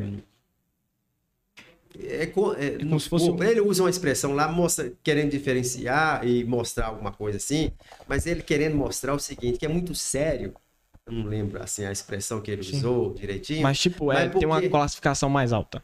É, Sim, não, não. é que são as consequências. Ah, com As consequências, né? Que para nós pecado é tudo do mesmo tamanho, Sim, né? As sim. consequências são diferentes. Diferente. Mas por quê? O que que acontece? Quando você tem um relacionamento sexual, você tá, você está pronto para gerar uma vida, trazer uma vida aqui. Já imaginou você traz uma criança aqui no mundo de qualquer maneira, sem responsabilidade, rejeitando a criança, ou julgando na lata de lixo, ou, ou criando de qualquer maneira aí? Não é esse o plano de Deus. E, e, e você não. é, falando essa parte que você falou sobre o espírito entrar em conflito com a carne, né? Hum. É, é, mas, se bem que a gente já falou assim, mas de certa forma, é, como é que eu consigo entender isso? Como é que eu vou explicar? É, Mas eu tenho uma explicação um pouquinho lógica. eu acho que você pensou na mesma coisa. sim, ó, assim, Hum. Eu acho que isso tem dois. duas Tem, du- tem duas vertentes. Que eu vou taxar como em aspas, bem ou mal, pra, pra galera que tá, tá assistindo entender. É, o bem meio que te dá um prazer a longo prazo. E, ah, entendi. E o mal te proporciona um prazer imediato. Que vai te trazer malefícios a longo, A longo prazo. prazo. Entendeu? E o bem, você faz o bem agora pra colher o susto lá na frente. O mal, você faz o mal agora pra É. colher o mal lá na frente. Aí tem hora que ganha É um muita bem galera. disfarçado, entendeu? Ganha muita galera. A facilidade em si De que você tem algo. de fazer o mal e o trampo que você tem de fazer o bem, que você só vai ver um exemplo. Ah, você segue todos os é, as coisas certas aqui na Terra para no final da sua vida você ter uma vida eterna. Porém, o lado mal te proporciona sair, usar droga, beber, se prostituir, que tá hoje, agora, disponível na sua frente. Então, é que isso ganha Mais muita fácil. galera. Entendeu? A facilidade em si. Tem aquele negócio do, do, ah, jogo da vida, né? O jogo da vida. Tem, que ter- tem que ter um mic pra você. Você vai jogar. Quer? Você, tem um jogo que você, você, se você ganhar, você ganha tudo, mas se você perder, você não perde nada. Ou o jogo que você. Se você, se você ganha, você não ganha nada, mas se você perder, você perde tudo. Já ouviu falar? Não tô lembrando assim. Não. Mas É, Tá, detalhado, não. Eu já ouvi alguma coisa parecida, mas não tô é, bem familiarizado. Né, Deus, agora um pouco que Deus existe. Deus existe. entendeu? Aí você vai. Aí você vai. Vai estar pegando pausa? Tá pegando? Ah, então beleza. Então fala continua. mais alto. Então continua. É, um pouco que Deus existe. Aí, pra que que eu vou jogar? Aí, se se eu for uma pessoa boa, segui o segmento de Deus e tal, eu, na teoria, vou pro céu. Uhum. Entendeu? E se, por exemplo, eu, eu, aí, por exemplo, aí eu, aí eu, se eu ganhei, eu ganhei tudo, porque eu fui pro céu. Sim. Mas também se eu perdi, eu não perdi nada. Eu fui a pessoa, mas não perdi nada. Uhum. Mas como se Exatamente. um dia eu não, não seguir, não Nada. seguir o ensinamento de Deus e tal, aí eu, é, tipo assim, aí chegou lá, Deus não existe. Deus não existe. Hum. Entendeu? Aí eu não ganhei nada, sério, entendeu? Mas se Deus existe, aí eu perdi tudo. Ah, captei. Entendeu? Menos? Não, já, eu- assim, porque quando você começou a falar, eu não tava, assim, tava- não, a- associando, porque o- a, a forma que você colocou antes, eu não estava lembrando do jogo, né? Mas eu, eu, eu creio o seguinte, que realmente faz a gente pensar. Porque nós acreditamos, mas tem gente que não vai acreditar nisso. Mas o que, que eu vou perder com isso? Eu posso dizer que eu sou feliz com a minha família, né? Assim, é, é, não quer dizer que porque eu tô, estou servindo a Deus, que eu não vou ter problemas, que eu não vou ter dificuldades com vícios, com outras coisas, mas a, a, a confiança no Senhor me faz vencer essas dificuldades aqui. Entendi. Certo? Entendi. E isso é, é que faz a gente é, continuar fazendo isso aqui. Na caminhada e. Agora, É, é, mudando um pouquinho de assunto, você, Tinha falou. uma coisa que você ia perguntar e acho que... falar. Que eu perguntei? Não, é, é, não, não, foi bom você falar, mas... Não, foi bom. É, é foi- que eu, é eu tinha falado foi em questão que eu tinha Não, era, é, era De foi... imediatismo e a longo Ah, prazo. sim, É. foi bom. É, depois de Covid, gente, assim, eu fico um pouco esquecido. Então, assim, Sim. não, sério mesmo. Tô colocando aqui, porque tem gente, depois tem um tema. Depois nós vamos. Tem gente que às vezes acha que é, que é uma coisinha à toa, mas não é não, gente. Eu fiquei 15 dias, melhor, 15 dias, não, fiquei 12 dias internado. No primeiro momento que eu fiz, que eu deu positivo, comecei a tomar medicamento, fiz tomografia e estava 15%. Do pulmão. Pulmão tomado. Comprometido já. Depois, é, acho que dois ou três dias depois, já estava 70%. Eu não, não conseguia pegar um, pá, uma toalha, um lençol, tudo era pesado. E assim, estou bem melhor, graças a Deus, mas assim, o esquecimento, é, é, é, tem hora que eu fico lutando para lembrar, pra... fazer a conexão e as pernas, assim, se sente mais cansado e o ânimo. Então, graças a Deus que eu estou me cuidando, né? Mas é, é importante falar isso aqui. Mas aí, voltando à questão Sim, aí sim. do, do imediatismo. né? imediatismo, né? A Bíblia, ela fala que existe esse neste mundo aqui, não é só isso que nós estamos vendo, mas existe algo sobrenatural, sim. Né? O que que acontece? A Bíblia nos conta, tem gente que às vezes tem um, é, algumas é, dúvidas quanto a isso, né? ou talvez nem gosta de falar muito sobre isso, mas a Bíblia mostra que desde que Deus criou o mundo, fez essa terra, criou esse, esse universo aqui, né, e criou o homem, colocou aqui na terra, é, surgiu um inimigo, que é o diabo, que nós chamamos de diabo. Diabo, diabolos, aquele Diabolos. que entra entre dois para fazer Cara, eu confusão. vi uma teoria muito É. massa com relação ao diabo. Só complementando aqui, depois a gente volta. Eu vou fazer termina, corte. É porque, é porque Nesse é, não, nós vamos, nós vamos voltar. So, é porque, é, por exemplo, é, e se Deus não criasse algo pra prejudicar, não, não, não é, cosmicamente falando, tipo um diabo físico é, ali e tal, que pra, pra poder fazer o mal e tal, mas e se ele colocasse algo na, na nossa consciência que prejudicasse o nosso, o nosso convívio com as pessoas, por exemplo, o medo. Hum. O medo poderia ser um diabo, entende? Nem é mais esperto que o diabo, pelo amor de? Deus. Eu- esse filme, Nossa, esse eu vi, livro eu é mara- vi isso, eu vi isso faz um pouco sentido. É de lá, não é? Não é de lá também, mas vi- aí reforçou. Eu vi, o livro, é, eu, eu vi isso nesse livro. Esse livro é Fa- Faz maravilhoso. muito sentido. O que, que você acha sobre isso? Porque, tipo, é, tem muitas coisas. Eu, igual- eu não conheço o livro. Tem, assim, é que nem tem, tem um livro mais, mais, mais perto do diabo que eu prego muito que, tipo, o verdadeiro diabo em si é, todo, é tudo que te leva pro lado negativo na sua mente. O que te faz ter medo, o que te faz é, não ter coragem, procrastinar. É, tipo assim, Os trata diabos com, interiores. é, os, os diabos interiores. Te tratam como se realmente tivesse um diabo dentro de sua mente te forçando a todo momento. A a- fazer as É, coisas seria uma erradas. negação. Uma negação. É uma negação, exatamente. Também as pessoas têm aquela ideia do diabo ser assim com Grotesco. chifrão, É, o povo tem esse chifre estereótipo também. Uma roupa vermelha, uma cauda enorme, um pé de, de, de- de cabrito, coisa assim, Sim. bode, essas coisas. Então, são caricaturas da Idade Média. Mas nós acreditamos, e Jesus confirma no Novo Testamento, que o diabo existe. Eu gosto muito daquela, daquela história do endemoniado gadareno. Um homem lá que ia para o sepulcro, que ia, ninguém conseguia segurar nas correntes, ele dormia no cemitério. Era um homem assim, assim escravizado pelo diabo. Aham. No entanto, quando ele teve um encontro com Jesus, ele, ele foi liberto, né? Foi liberto ali. E a gente percebe uma coisa maravilhosa. É, na Bíblia, é, é, é esse mesmo, né? Que o- o- os demônios saíram e entraram nos porcos. A gente às vezes fica pensando, e era muito pouco, né? Porque os romanos, para alimentar o exército, então tinha tem muita Tem carne. muita carne. Mas aí, e era muito dinheiro. Mas aí os Verdade. camaradas lá não gostaram que Jesus fez, fez a libertação do homem, mandou que ele fosse embora. A gente fica até perguntando por que, que Jesus mandou os demônios entrar no porco, nos porcos. Por que você não mandou embora? Pois Né? é. A, a gente fica a, esses questionamentos. É, e se Mas entrou eu na gente também. também que até para não estou dizendo que eu estou correto na interpretação aqui, Não, sim, né? sim. mas assim, é, é, até para mostrar que não era uma coisa simplesmente emocional, que era uma coisa assim da cabeça dele. Alguma coisa saiu daquele homem, entrou nos porcos e eles afundaram lá e morreram. Então, isso a Bíblia coloca assim. E a Bíblia fala, desde o Velho Testamento, a gente tem passagem que mostra o diabo entrando na vida, tentando é, jogar areia na criação é de Deus aqui. Né? E no Novo Testamento isso fica mais claro. Né? É, Jesus ele falou, lá em, em João capítulo. João, no Evangelho de João está escrito que o diabo veio roubar, matar, e e destruir. destruir.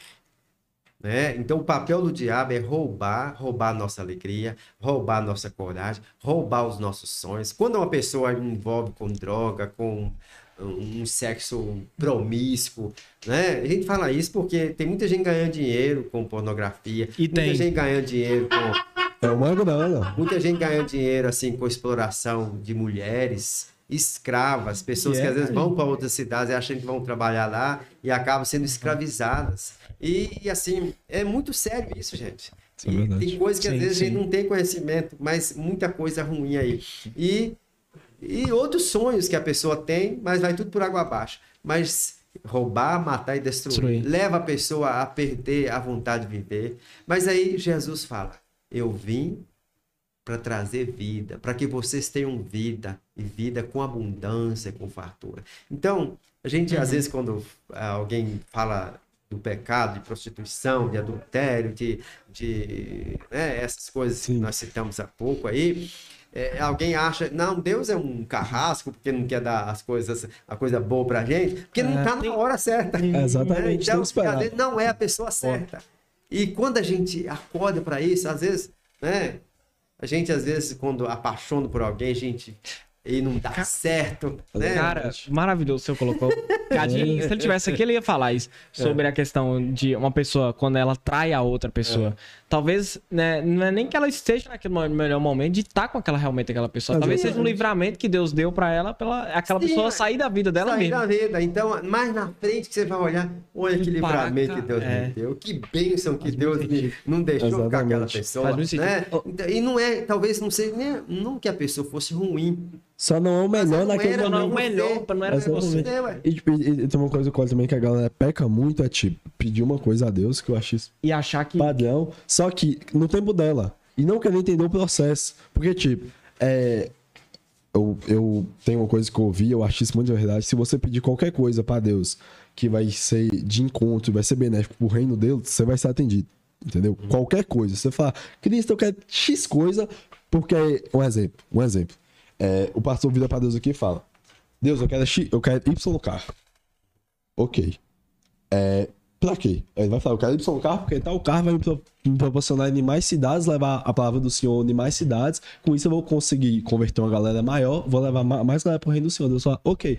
Só que é no tempo dele, entendeu? Ou então ele pode te dar um fit uno. Entendeu? Sim. Porque aquele fit uno pode Vai proporcionar. te proporcionar a, a- a mesma coisa, só que tipo, ele vai chegar no final. Só, só, só que, tipo, nem sempre vai ser do jeito que você quer É e porque- no tempo que você É quer. porque a gente às vezes se apega muito a alimentar o nosso ego. Exatamente. ah, não, eu quero um carro bonito, mas será que lá no fundo você quer pra fazer aquilo mesmo? Ou você não Exatamente. quer só você Por- pra, por- pra por- se tipo assim, um exemplo. Nesse, ne- ne- nesse caso, exemplo, é, você bate o joelho no chão e fala, Deus, eu tô querendo um carro pra mim poder visitar 10 cidades. Uhum. Eu quero um carro Y importado. Só que um carro X vai suprir essa necessidade, tá ligado? Exatamente, exatamente. Entendeu? Eu vejo dessa maneira também.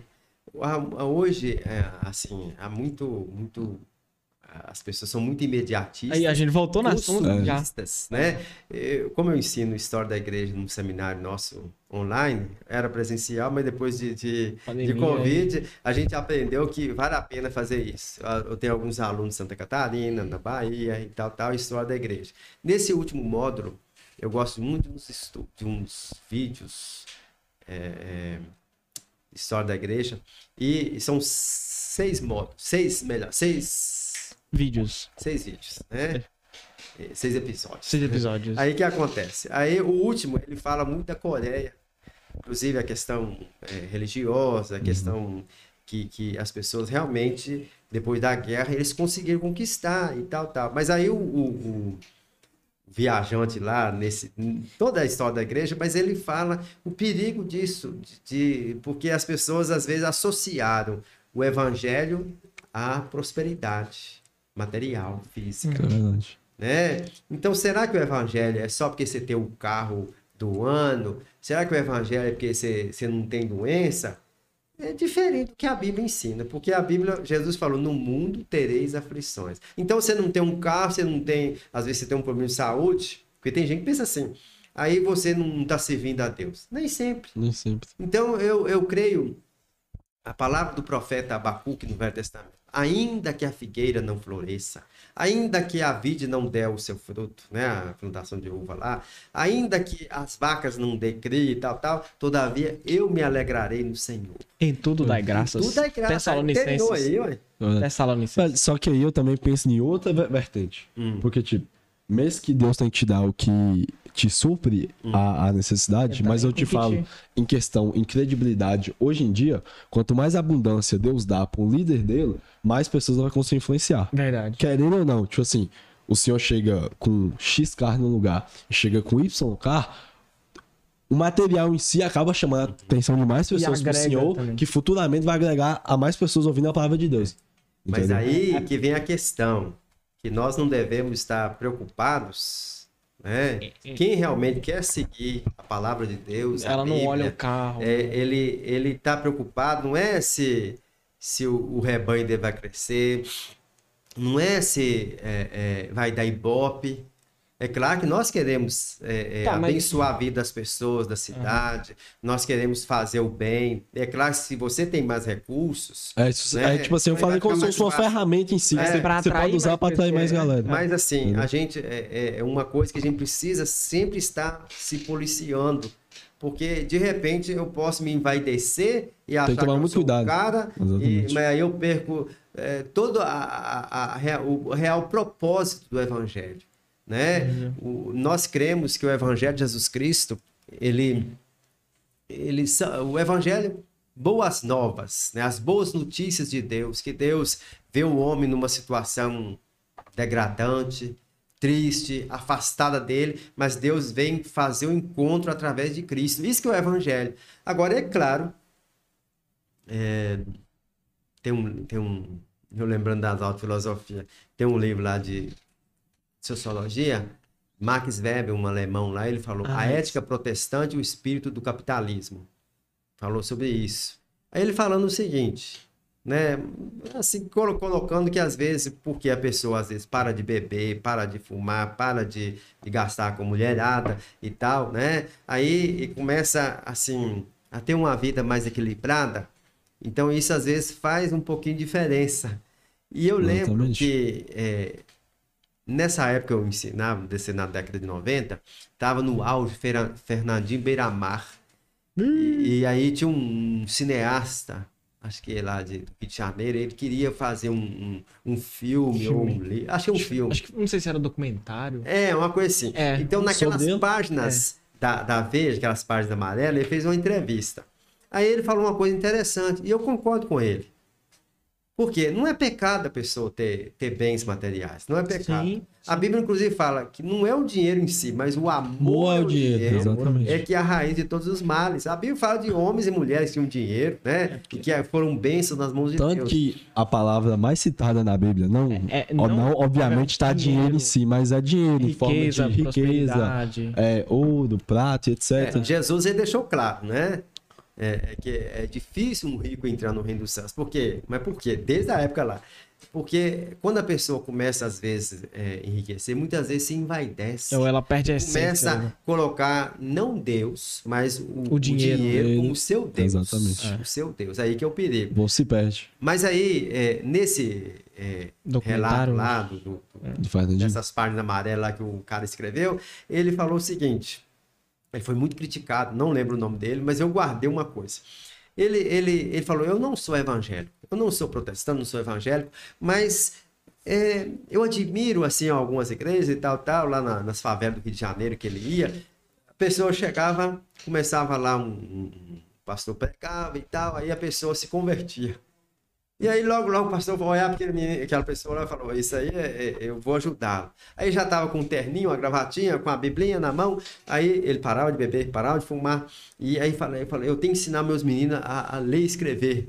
eu tenho que procurar uma escola para meus filhos. Uhum. Eu não quero que eles que eles vão para droga, para bebida. Então começava a fazer isso. De repente, às vezes aquele local não era tão bom, que tinha muita confusão ali. Ele ele buscar ia progredindo. Sim, Então esse local, cara, pá. ele falou: "Eu não sou evangélico, não sou protestante", mas ele enxergou isso. Sim. E em parte eu concordo com ele, porque quando uma pessoa ela realmente se compromete, não estou dizendo só evangélico, só protestante, não, mas quando uma pessoa se compromete com Deus, se compromete com a fé, ele vai ele vai pensar duas vezes ou mais, né? Eu, eu, por exemplo, eu vou comprar comida para meus filhos, não vou comprar bebida, não vou Exatamente. comprar pinga, não vou usar cigarro, eu não vou usar droga, eu não vou usar isso também, porque senão meu filho vai me ver fazendo isso aí, e criança vê, criança faz, eu não quero isso pro meu filho. Eu quero Cara. um futuro melhor pro meu filho. É. Aí eu vou, eu vou para ler a Bíblia, então o que que acontece? Eu quero que meu filho aprenda a ler, e aquilo vai abrindo a mente da pessoa.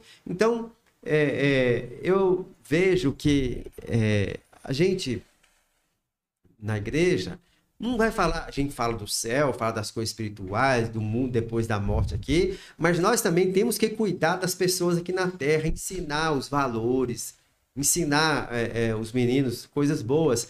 Nós temos na igreja aqui em Salinas, como em outras igrejas batistas, um grupo de meninos, é, nós chamamos de embaixadores do rei. Tem esporte, tem é, conhecimento bíblico, mas também instruções para a vida. Né? É então é muito bom. E as meninas também a mesma coisa. Como que você vai cuidar do seu corpo? E assim vai. Entendi, entendi. Bacana. É, você falou que seu professor de história, né? E gosta muito. Tem alguma maneira, eu não sei, é, relatos, sei lá, registros arqueológicos, alguma coisa de da vinda de Jesus na Terra? É, Ou, ou seu. Ou, de outra, fi- outras figuras bíblicas ou algo nesse sentido? Eu vou ci- citar, é, é, não vou pro- propriamente falar de Jesus, né? Mas tem um livro que eu ganhei, acho que quando eu fui para o seminário. E a Bíblia tinha razão. né? E aí, naquele livro ali, trata, eu acho que nem é, não é nem um livro evangélico. Na época, acho que foi editado pela editora Melhoramentos. E aí lá ele, ele coloca que no século, acho que no século XIX, muitas pessoas levantaram contra o, o cristianismo. Ah, a Bíblia é um papel, o papel aceita tudo e tal e tal. E É, tem os argumentos aí. é, né? muitos sim. argumentos hoje. querendo denegrir a imagem da Bíblia. E que alguns personagens lá, como Abraão, Moisés, a- a- alguns homens lá do. Que essas, assim, alguns povos, né, que não existiram. Eu só sei que cientistas cristãos, ou melhor, gente que tinha dinheiro, pagou para pessoas começar a explorar isso. E começaram a fazer descobertas fantásticas. Descobertas fantásticas de muitas coisas que estão registradas na Bíblia. A Bíblia não é um livro para falar de ciência ou para provar a existência de Deus, mas ela já começa declarando. A Bíblia, inclusive, fala no Salmo, creio que é 19, os céus manifestam a glória de Deus, o firmamento anuncia as obras de suas mãos. Então, é fantástico a criação. E para nós, a Bíblia, ela não tem a função histórica de, assim, de relatar toda a história do mundo, mas a visão que nós temos é que Deus, ele criou o homem e depois esse homem pecou, Deus separou um povo, o povo israelita, até trazer o filho dele ao mundo aqui, que seria dessa raça. Então, não tem como objetivo provar a existência disso. Mas há, há, Registros. há né? registros, né? Há, há, há muito, existem muitos, muitos homens ou cientistas que buscaram, talvez alguns até no sentido até de denegrir a imagem das escrituras, mas mesmo há relatos de alguns que até colocaram a fé em Deus, de ver a veracidade de muitos acontecimentos. Deixa eu ver mesmo se é. Isso assim, é, aquele não é real. É, desculpa se eu falar a verdade, tem, tem muita galera que ia atrás de coisa pra realmente. Um exemplo que ela fala: Eu vou provar que Deus não existe. Aí começava a estudar. E no meio desse estudo, falava: Caralho, existe. Começava a ter fé, se convertia. E com- no meio do estudo. dava outras Isso era da hora e pra tal. caralho. É. E também, o que, que acontece? É, a gente sabe, o mundo nosso que estamos vivendo hoje tem sido muito. muito é, as coisas estão acontecendo, as pessoas estão doentes. Eu ouvi um, um relato de um missionário que está lá na Itália, na região de Treviso, de outros lugares ali. E ele falando da dificuldade das igrejas, igrejas católicas, protestantes, fechando as portas. Tem uma menina aqui, filha de Salinas, que mora lá na Itália. Um, depois você me lembra. Aí ela assunto, falou, ela falou que ela já viu muita dessacralização, coisa assim. Seria. Templo, assim, Seria. tipo assim, vai lá e dessantifica, né? Ah, Desacraliza o, entendi, o- o entendi. templo lá. Não só católico, mas protestante também. Por quê? A, a Europa, infelizmente, está virando, melhor, virou as costas para Deus. E não é só lá, não. A gente sabe Tem- que tem nos Estados Unidos, e mesmo aqui no Brasil, a gente está vendo essas coisas. Mas aí o que acontece? É, é, esse pastor, ele falando, a dificuldade, quando ele chegou lá para trabalhar com os italianos, mas aí depois ele viu, tem que falar a língua do povo aqui, que era mais alguns brasileiros que moravam lá. Aí começaram a ver pessoas de outras, outras etnias, né, outras, outras raças lá, chegar lá para para participar. E eles começaram a fazer o culto na língua italiana e tal, as pessoas começaram a chegar. E tem um grupo até interessante. E ele falou uma coisa interessante, que é, o, o que está acontecendo com as pessoas. O número de suicídio, o número de, de gente que acaba com a vida é muito grande, porque o vazio que está na vida das pessoas. Então, assim, Deus dá um sentido à nossa vida. Que remete ao que a gente falou, que existe algo espiritual, não é, só isso aqui. Isso mesmo. Então Deus dá sentido à nossa vida, porque nós, vamos dizer assim, Ele nos criou, Ele colocou em nós o seu espírito. Né? Nós, é, é claro que nós não podemos definir Deus aqui. As nossas, nós somos finitos, Ele é infinito. É porque se, assim, só, só complementando essa questão, se- porque eu, eu, eu, tenho, eu tenho alguns amigos ateus. Uhum. E assim, concordo em, partes com alguns questionamentos dele, respeito a opinião e a gente convive de boas. Só que, por exemplo, se a gente conseguisse provar a existência de Deus, Deus passa. A partir do momento que a gente consegue provar a existência de Deus, Deus No passado sem passa- tão passa, sobrenatural. a- Deus passa a, a ser tão grandioso e infinito. A gente, para um ser humano conseguir provar que algo supremo existe, não é? Não tem, Não, é impossível exatamente. provar. né? É, é igual quando a pessoa pede, tipo assim, descreva Deus. Só que, pô, Deus é perfeito. É a mesma E coisa. o ser humano nunca teve contato com nada perfeito. O único ser perfeito é Deus. Ou seja, não dá pra você descrever uma coisa que você nunca. é uma perfeição. Você não sabe como. Por exemplo, como é que, ó, é uma coisa eu beber um refrigerante aqui e, e falar, nossa, tá massa, tá interessante aqui. Mas como é que eu vou te explicar o gosto do negócio? Tipo assim, como. ó- obviamente que a gente tem uma sensação surreal quando a gente encontra Deus, tem um primeiro encontro, pô, chora e tudo mais. Porém, que nem, o que, que é. A, a pessoa te perguntar o que, que é Deus em si? Tem uma definição diferente pra cada pessoa. Porque às vezes atua de de uma cada forma, forma diferente, exatamente, né? É, de formas é. O diferentes. apóstolo Paulo, ele fala, uma das, dos seus escritos, né, que é, hoje nós vemos Deus como que no enigma. Na verdade, a- a- seria a figura de um espelho, que nem é um espelho como o nosso hoje, mas imagina uma, uma panela de alumínio, né? Assim, uma sombra ali. Mas um dia nós o veremos como ele é.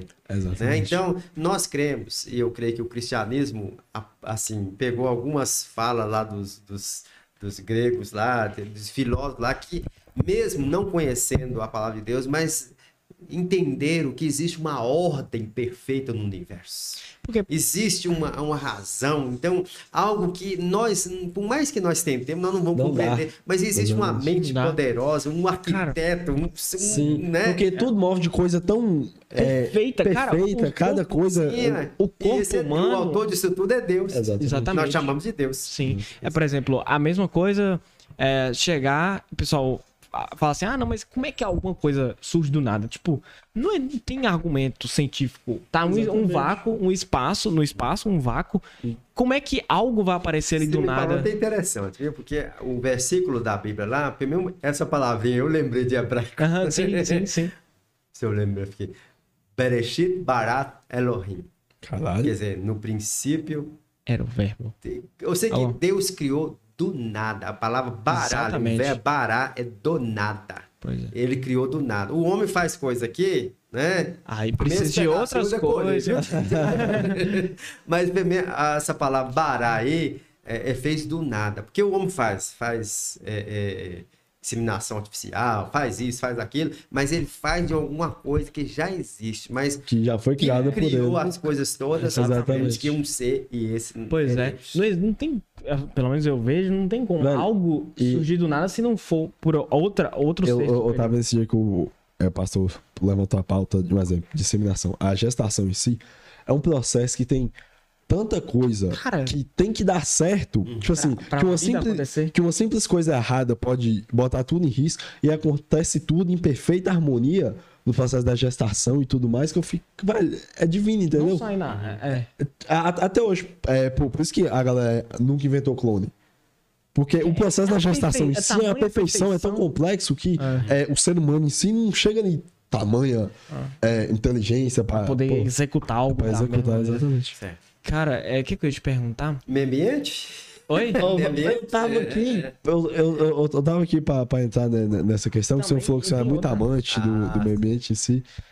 Deixa eu beber mais Seu- água, né? Pode- é, pode aproveita e vai se inscrever no canal, deixa. Já se inscreva no canal, já manda pra uma pessoa. E se Olha aqui. você não mandou sua pergunta ainda, dá tempo de mandar. Teve uma vez, é, Almeida, Lucas e. Cadinho. É. Aí alguém chegou pra mim e falou assim: Ô pastor, estão falando que o senhor virou pastor de árvores. Vixe. Aí eu olhei, eu olhei assim, eu falei assim, eu já aprendi que quando a pessoa fala, estão falando aí, é ela que Ela, está querendo só falar. que ela quer É, terceirizar a culpa. Eu falei, pode falar com essa pessoa que eu virei mesmo, que eu gosto de fazer isso. Porque se há alguma pessoa que tem que cuidar do meio ambiente, é uma pessoa que serve a Deus. Exatamente. Antes de, de, de ecologia, de falar dessas coisas, quem tem cuidar do meio ambiente somos nós. A Bíblia fala, Deus colocou o homem para cuidar do jardim, esse jardinzão que nós temos aqui, e nós temos sido maus cuidadores. Lá no livro de, acho que eu tenho aqui, Lucas 16, 2, Opa. acho que fala assim. Aí chegou é, um, um peixinho. Aí, ó, chegou o peixe. Uma petisca. É, é, Lucas 16, 2 fala assim: tá, o dono lá da, uma fazenda lá chamou o administrador dele, o mordomo, né? Sim. E, e- e falou com ele assim: dá contas da tua, da tua administração. A gente fala mordomia, mas mordomia ficou tão assim desgastado, né? É. Porque o mordomo, o tomador de conta, é a palavra, né? Oikonomos, daí a palavra economia. né? Ah, Oikonomos, veio- veio- é veio economia. Então, assim, é, o administrador. Então, o que que acontece? Nós fomos colocados aqui nessa terra para administrar a terra, administrar a vida aqui. E aí, o que que acontece? Só que nós achamos que nós somos os donos e nós destru- destruímos aquilo que Deus criou. Vou colocar para você. Obrigado, menina. Obrigado, cara. Qual o nome? Camila. Camila. Camila. É, Fotógrafa. interessante que. Oi? Fotógrafa. Fotógrafo. Ah, sim. Quando eu cheguei aqui no norte de Minas, pra você ter ideia, eu, quando eu vi esse, tudo seco, morreu tudo, que trem feio essa sequidão um- assim. um Aí depois eu descobri, descobri que era um mecanismo que Deus fez para as árvores cair as folhas para Nascer mais. Bastante. ser mais para economizar a água, né? Economizar a água, né? É. E aí eu aprendi isso aí. Mas desde que meus meninos eram pequenos, eu sempre gostei de, de, de, de planta. Acho que meu pai também, como eu falei para vocês, a gente morava em vários lugares, zona rural, na cidade, e a gente aprendia a plantar horta. Então sempre eu gostei de plantar horta. Sempre teve o contato ali. É, de arrancar. Às vezes eu lembro, moramos num lugar chamado Raul Soares. Aí, é, porque eu falei, morei em vários lugares com o pastor Sinésio, mas morei com meu pai em várias cidades também, né? É uma cidade? É, Chama Raul Raul Soares. Então, o que que é Tem uma questão? rua, é. eu Sim, é porque acho que ele foi, foi Raul governador, acho que foi governador de Ah. Minas, parece é isso que é isso. Aí o que acontece? Eu cheguei lá, nós chegamos, aí tinha uma casa, uma casa, tinha um quintal grande, cheio de toco, pedra. Aí meu pai juntou todo mundo, nós fomos cavar lá, arrumar esterro de gado, tirar os tocos, tirar as pedras. Então a gente aprendeu a fazer as hortas, cuidar da- da- das plantas, e essas coisas, né? Vou pegar um. Pode Wesley. Vamos ver. A galera que tá assistindo aí, aproveitar. Quem não deixou seu like, deixe, se inscrevam no canal, É isso. compartilhe essa live. Cara, Ô, velho, um, um, peixinho é algo ma- maravilhoso. Não, não, Tá gostoso mesmo, viu? tá, tá bom. gostoso. É, co- cortando o seu, seu volta rapidinho. Na, naquela, na época antiga, né, que Cristo estava na comum. Terra, era muito comum. Peixe hoje acaba sendo Peixe. não tanto como Vamos chegar antigamente. aí, vamos chegar numa pá do peixe, não deixa eu esquecer, não. Show, beleza. Aí o que acontece? A gente plantava essas coisas, ó, então Aham. eu aprendi a gostar da natureza. Assim. Pra mim é uma terapia. Aí quando eu cheguei aqui, é, essa aqui, então, meus meninos ficavam preocupados que não chovia. Aí eles, é, quando a gente pegava sementes, ali onde é o Ribeirão, ali perto, ali, perto da minha casa, ali no fundo, ali no Raquel, o pessoal tinha um, Uhum. um lugar ali que o pessoal lavava roupa. Hoje secou tudo, o pessoal cercou e tal, tal. Por isso que nós tomamos o lugar da água do rio e depois vem essas consequências. Sabe? Depois nós jogamos a culpa no destino, jogamos a culpa em Deus, né? E nós somos Ô, Rapidinho, isso é, isso é verdade, porque tem, tem muita galera que fala, meu, como que Deus manda tanto de água e etc. Só que ali antes, o Não espaço tinha em si ser humano, era pra outra era, coisa. era exatamente pra água passar. Que a galera veio juntando, juntando, juntando, juntando. Sim. E quando ela fala, pô, velho, o errado sou eu, que eu não poderia estar aqui. É, Entendeu? As pessoas, as pessoas ficam culpando demais. Ah, sempre tá no outro. exteriores, É, nunca é sempre a tá no pessoa. outro, sempre tá entendeu? no sempre outro. a culpa é de fatores Sua água. exteriores, etc. É. A pessoa nunca fala, pô, eu errei, a culpa foi minha. Sempre é Ah, beleza. governo, ah, tá mandando chuva demais, tá vindo chuva demais, isso que não deveria estar aqui, mas, pô, velho, Pois é. às o vezes a culpa é papel, da o pessoa papel dela ela tá fazendo? Exatamente. Mas aí, menino, voltando aqui, essas considerações são muito considerações são muito importantes. Mas aí plantava as coisas. Aquela praça ali perto da igreja Batista, praça JK, nós cuidamos lá. Pra quem não sabe onde é é, a famosa rotatória. Isso. Exatamente. E a gente plantou ali. Mas uma das coisas, até falar no ar aí, Aham, não pode. é muito interessante, porque às vezes as pessoas têm uma concepção que a gente precisa mudar. Ajudar as pessoas a mudarem, mudar essa cultura. Essa semana mesmo, a gente estava recebendo os médicos aqui em Salinas e tal, um programa de ação social. Aí, de repente, uma pessoa foi até me entrevistar lá. Pastor, tem alguém arrancando uma planta lá na, na praça. oh, meu Deus, eu cheguei lá. A senhora arrancando, tentando arrancar a Xória. Falei, dona, só tá arrancando essa planta aí? Como é que você arrancando essa planta? Nós plantamos aqui, ué. Ah, é da prefeitura. Eu falei, não. E mesmo que seja da prefeitura, só acha Não pode, que é da exatamente. prefeitura, pode, Pode arrancar? Isso aqui é, é patrimônio público. Quem comprou essas plantas aqui foi, foi eu tirei pro bolso lá e botei a planta lá. ué. E assim, às vezes com doação, ou às vezes do bolso da gente, plantou as, as plantas lá. Né? Então, assim, Valeu. e ela continuou insistindo. Eu falei, só que é uma muda, só tem um lugar ali que vê. Pode ir lá e plantar, pode ficar à Meu vontade. menino tem uma, uma loja de planta louca. Pode ir lá, Já lá. Lucas, é, é aqui? Aqui na cidade? Uhum. Galera que tá precisando da planta, contate Lucas, meu xará, né? É, ué. Lucas. Mas aí o que acontece? Mas uma vez nós plantamos ali naquela, naquele canteiro central de frente à Igreja Batista, Uhum. eu consegui com os vizinhos ali, uma pessoa do. é, Esqueci o nome da plantinha lá. É, o- É, é aquela que tem lá hoje, não? Não, não tem não. Hoje não tem. Cimentou assim, ficou só, ficaram só as palmeiras e as árvores lá. Ah, tá. Na plantinha. A plantinha, a plantinha. A gente estava plantando, aí passou uma senhora, a gente plantando, ela, ela arrancando. Eu pensei que era da prefeitura. Eu falei, dona, Não, dona, não. a gente não é assim, a gente. Mas a é visão. essa, entendeu? A visão. Se fosse, eu Se fosse, poderia. eu poderia, não, não tem É, gente- é, é, é, o que me, às vezes, que me impulsiona a fazer isso, que a gente precisa trabalhar isso. E vocês do meio de comunicação aqui precisam fazer isso, ajudar nisso. A pessoa vai lá em Santa Catarina, vai lá no Paraná, lá no Curitiba, vai não sei aonde. Nossa, lá que bonito, as ruas são limpinhas, não sei o quê. O que, que eles têm de melhor que a gente? O Exatamente. que, que eles têm melhor que a gente? Tem- Mas o que acontece é que lá tem a questão da educação, mas também da punição.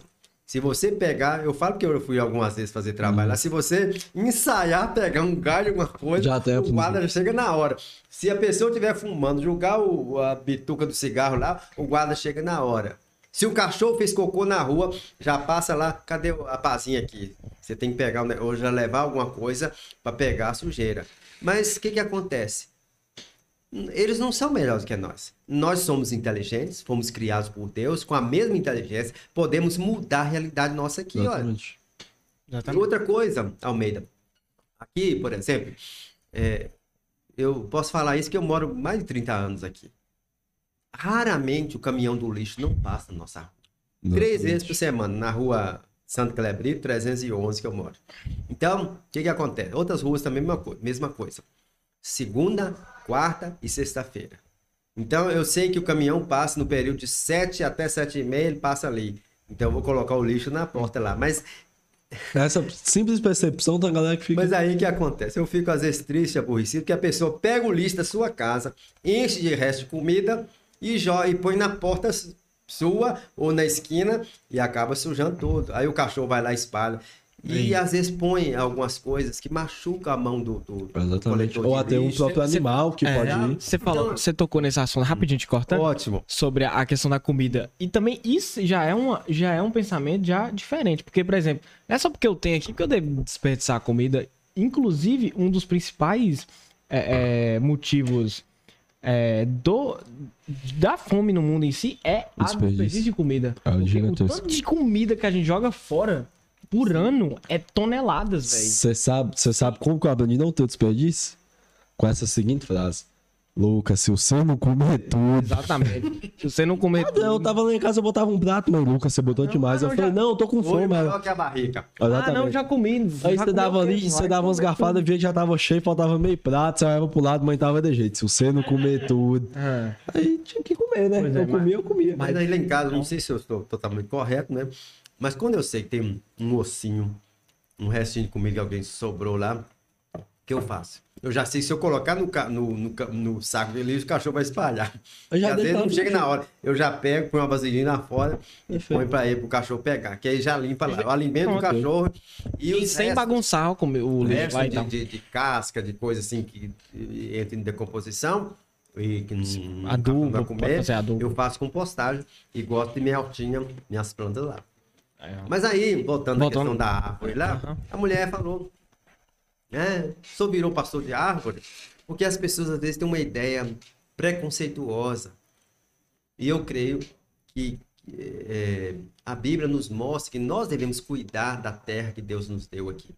Eu coloquei na, naquelas, as, de frente à igreja batista ali, primeira igreja batista, na- nas árvores tem uma plaquetinha assim, Romanos 8, 22, a natureza geme. Na Bíblia do apóstolo Paulo, a natureza está gemendo. Nós estamos comendo peixinho aqui gostoso, né? Eu, assim, quando chegava o tempo de seca aqui, eu falava assim, quando o negócio ficar difícil, eu vou morar lá onde minha avó morava, lá na Serra de São Geraldo, é, um pedacinho da, perto de Viçosa, né, na Serra, um pedaço da Serra da Mantiqueira. É porque no lugar que minha avó morava, a água era um, tinha umas, uns canos assim, dessa espessura assim, de água, assim. aqueles cortes de pedra, cheio de avenca, né? Ô, maravilha. Eu falei, vai ser fantástico eu morar aqui. Aham. Aí, o que que aconteceu? Teve um ano que eu passei janeiro lá, não choveu uma gota de água. Ah, Aqueles cortes de pedra onde o trem passava, secaram todos. E em alguns lugares, eu falo até que os frangos aqui da, da Pif Paf devem beber da água lá do quintal. o Rio Chapotó, que vai chegando lá em Visconde do Rio Branco, É de lá. aquelas coisas lá, Aham. ele começa a nascer lá na onde minha avó morava. Então vai descendo, eu falo assim, é uma água boa, então os frangos bebem água e lá. sim. Mas aí, o que acontece? É, aí começa a plantar tomate, aí plantar outras coisas, aí tem veneno e tal, tal. E uma série de coisas. Aí eu falei, é, acabou meu sonho. De lá. Aí depois eu fui visitar o Pará, onde meu menino mais Pará é longe? Lá depois de Santarém, sete horas de barco. Você Nossa. para Brasília, depois Tá para. Santarém lá, sete horas de barco. Acho que dá uns quase. Dá quase. Tem bem mais de 4 mil quilômetros dá daqui lá. Caraca. É Quatro bonito, mil. Amazonas, gente. Acho que todo brasileiro já conheceu o Rio lá. Só que é, o lugar que meu filho mora, que é, não é a área de mineração lá de Belém. É, inclusive, mora mil quilômetros de Belém, que é a capital. É mais fácil eles lidarem com Manaus, que é a capital do Amazonas, do que propriamente com a capital deles. Mas aí, interessante, é que lá é o, é o lugar que o, que o, o rio fica estreito, chama Estreito de Óbidos. Óbitos? Óbidos. Óbidos. É, porque Ah. portu- os portugueses, eles, eles, eles colocaram os nomes da cidade deles lá. E Nossa. aí o que acontece? A, o Pará foi o último estado a aceitar a independência do Brasil. Eles falam português bem português mesmo, bem parecido com o de Portugal, Ah, sabe? puxado. Mas aí o que acontece? O rio lá, o estreito, cheio de canhões lá em cima, um forte enorme. Tinha muitos soldados lá que, que só tinha jeito de passar de barco, né? E o rio ali, o lugar estreito, o mais estreito, a, da largu- a largura mais estreita do rio é 1 quilômetro e 800 metros. Mais estreita. Mais estreito. É, a, a, a, largura ali, né? E tem lugares que dá quase, quase 30 quilômetros. De largura? É. Não consigo 20 e tantos quilômetros. Não dá pra dimensurar, velho. É água. Então, você mar, então uma coisa Caraca. preciosa. Aí você fala, isso aqui não acaba nunca. Gente, há pouco tempo agora, lá eles comem muito peixe. E não tem coisa mais deliciosa que comer um tambaqui assado na brasa. Tem as dificuldades, questão de transporte, outras coisas, mas o que que acontece? Agora há pouco, um tempo atrás aí, não estava podendo comer o peixe por causa da um, né, uma doença lá, urina preta. Ah, Se você comesse o peixe, você podia morrer no outro dia. Caramba. E agora, pior de tudo, isso aí vocês estão vendo na televisão aí, a, a, a exploração de ouro é, é clandestina, Isso é verdade. clandestina gente que tem dinheiro, às vezes prende os peões, mas os grandões que estão em cima do trem lá, aí tá cheio de mercúrio. E assim, uma quantidade enorme, as pessoas não estão podendo comer os peixes. E outra coisa, é questão de desmatamento, essas coisas. Você chegar lá, você vê uns pastos bonitos. Porque ah, você tira a floresta, aí você, você faz um pasto. Eu até filmei para uns fazendeiros aqui, amigo meu. Aquele pasto maravilhoso. Mas com passa uns dois, uns três anos, aquilo vira uma areia. Eu, meu menino tem para sair lá, não pode ser um carro algum assim, não. Tem seis de tração, você, areia, atola o carro. O carro. E aí você pega, eu levei até tamarindo para plantar lá, viu? No- Que ele faz um, um trabalho assim com os alunos do instituto. Assim, você precisa de, de ter a floresta, mas também precisa comer, beber e tal, tal. Então é um projeto assim de, de consórcio. Né? Então ali no- tem umas trilhas lá mesmo, ele ensinando os alunos, para ele, eles terem, né? ensinar para as pessoas ir lá, essa educação. é, é, ter um, um- conviver com a floresta, mas também ganhar dinheiro, né? Porque eles precisam sobreviver. Sim, não adianta sim. falar que, que não pode fazer nada, porque as pessoas vão ver de quê? Precisa sobreviver. Mas o que, que acontece? Quando você pega na terra assim, é uma areia. Aí ele fez uma análise da terra, ele pegou terra daqui de Salinas, de Viçosa, minha terra, e lá do Pará, desse lugar lá. A terra É mais... nossa aqui é a melhor. Sério? É a melhor. Cara, A. Então o problema nosso aqui é a questão da água, né? É, a gente tem que lutar para fazer, segurar a água mais aqui. Poxa As vida. Viçosa é mais ou menos, né? É, não é e lá era pior. A pior é lá do Pará, a Caramba. dessa região lá. Então, assim, é, é, também aí a explicação, porque quanto mais chove no lugar, mais vai lavando também os minerais. Isso é as verdade. coisas Não, vai né? Mas então, se tirar a floresta, o que, que vai acontecer? Vira um deserto aquilo ali. E outra coisa, se você corta lá, vai influenciar o clima em São Paulo, em Minas Gerais, todo lugar.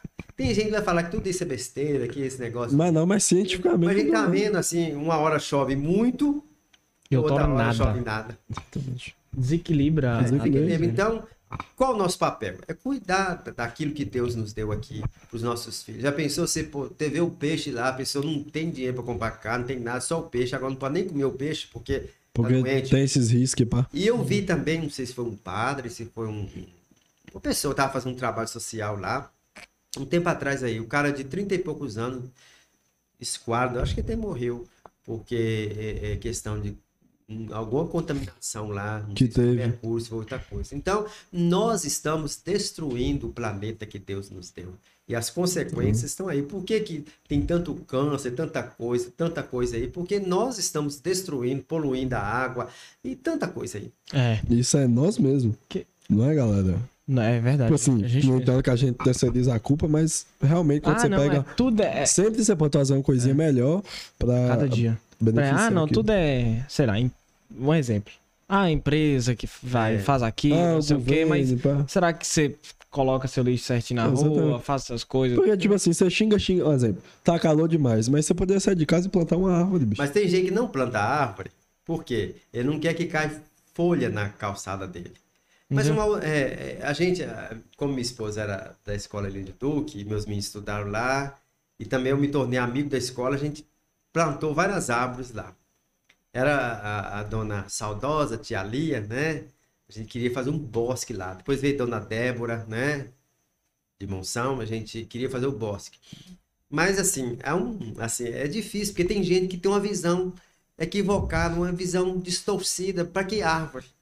Né, racha calçada, não sei o quê. Só que, se você, por exemplo, é, é, vê aqui em Salinas, você olha algumas calçadas que racham, eu desculpa usar a expressão aqui, mas é burrice da pessoa, gente. Por quê? Planta a árvore e cimenta o pé da árvore. Meu Deus, Aí que não tem eu, lógica, já tem passei, lógica. eu já passei em alguns lugares, o PD estava trabalhando, eu falei, moço, Não cimenta o negócio, pelo eu amor de Deus. interromper, não tem nada com isso aí, se eu for falar, mas não cimenta o pé da árvore, não, o senhor vai rachar. Aí eu, ele deixou um pedacinho só. Acho que uns dois ou três meses depois eu passei, a calça tava rachada. Se você vai lá em Valadares, lugar quente ali, né? Você sabe disso. Mas tem muito Oiti. Mas eles deixam assim um, um quadrado enorme sem cimentar. Você põe o grama, põe pedrinha lá e deixa lá. Porque aí a árvore, ela não vai, a raiz dela não vai rachar a calçada. E também que se você quer plantar e quer cuidar do meio ambiente e, e deseja uma cidade mais bonita, mais fresquinha, o que, que a gente tem que fazer? Busca orientação, é. Tem o Instituto Federal aí, tem pessoas aí que entendem de dispostas árvore, a fazer coisa, também. Né? A espécie correta, olha o poste, olha a luz, olha o fio, olha se tem rede ali, olha o tamanho da, tamanho da calçada. É, tipo assim, porque é coisa simples que dá pra você ter a noção, entendeu? Escolha a árvore certa. Tem hora que um planta uma murta, faz a saiona da murta, você não pode passar na calçada. Quem sabe disso? Olha as ruas aí que tem algumas assim. É terrível, gente. A gente precisa pensar que a calçada é para beneficiar a cidade. Ela não é minha, não. É, a calçada é pública. É então, preciso pensar em assim fazer a cidade ficar melhor. E você pode descer a avenida ali, é, é, ali é um- a, a avenida Flores Crispim? Florips Crispim. Crispim, a João Sobrinho lá, né? João- João Pedro Sobrinho. Você vai ver que algumas árvores, árvores quando chega perto do sinal, o carro tá fechado, os motoqueiros, os carros querem ficar pertinho da árvore, porque já faz a Exatamente. diferença. Faz uma diferença. Então a gente precisa mudar isso, vamos plantar, vamos cuidar. E outra coisa, alguém plantou, vai lá e molha a árvore. Não, Não custa nada Não chegar custa lá. e- nada. É, é, mas antes da gente ir para as perguntas, é, Tem pergunta ainda? tem. É, vamos ver se tem ali, né, Cadinho? É, deixa aberto. Já- antes, já antes tô- da gente, já a tô gente no pega- Facebook. Resposta na próxima eu respondo. É, boa, boa. É, antes da gente ir para as perguntas, tem uma- tem uma- esses últimos dias eu fiquei refletindo demais sobre, sobre algumas coisas e eu queria que o senhor comentasse a respeito disso. É, mudando totalmente de tema, mas é, eu acho que eu acredito que é um questionamento bem, bem válido, assim. É, por exemplo, digamos que a gente, todo mundo aqui nasceu numa tribo indígena Uhum, e, e sei lá, a gente adora o sol. Um exemplo. sim. E a gente não tem um conhecimento de Jesus, é, do Deus que a gente tá falando aqui e tudo mais. É, é, como, é que, como é que fica a situação de é, certos povos assim? Como é que. Será que eles podem ir pro céu? Será que.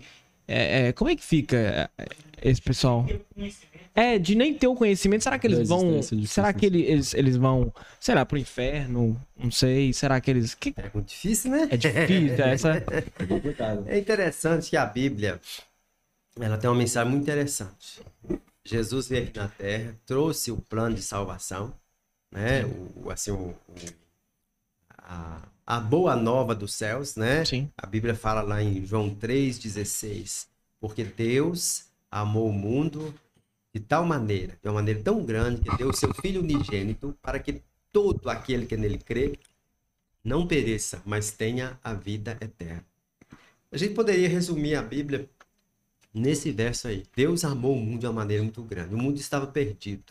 Deus é o soberano.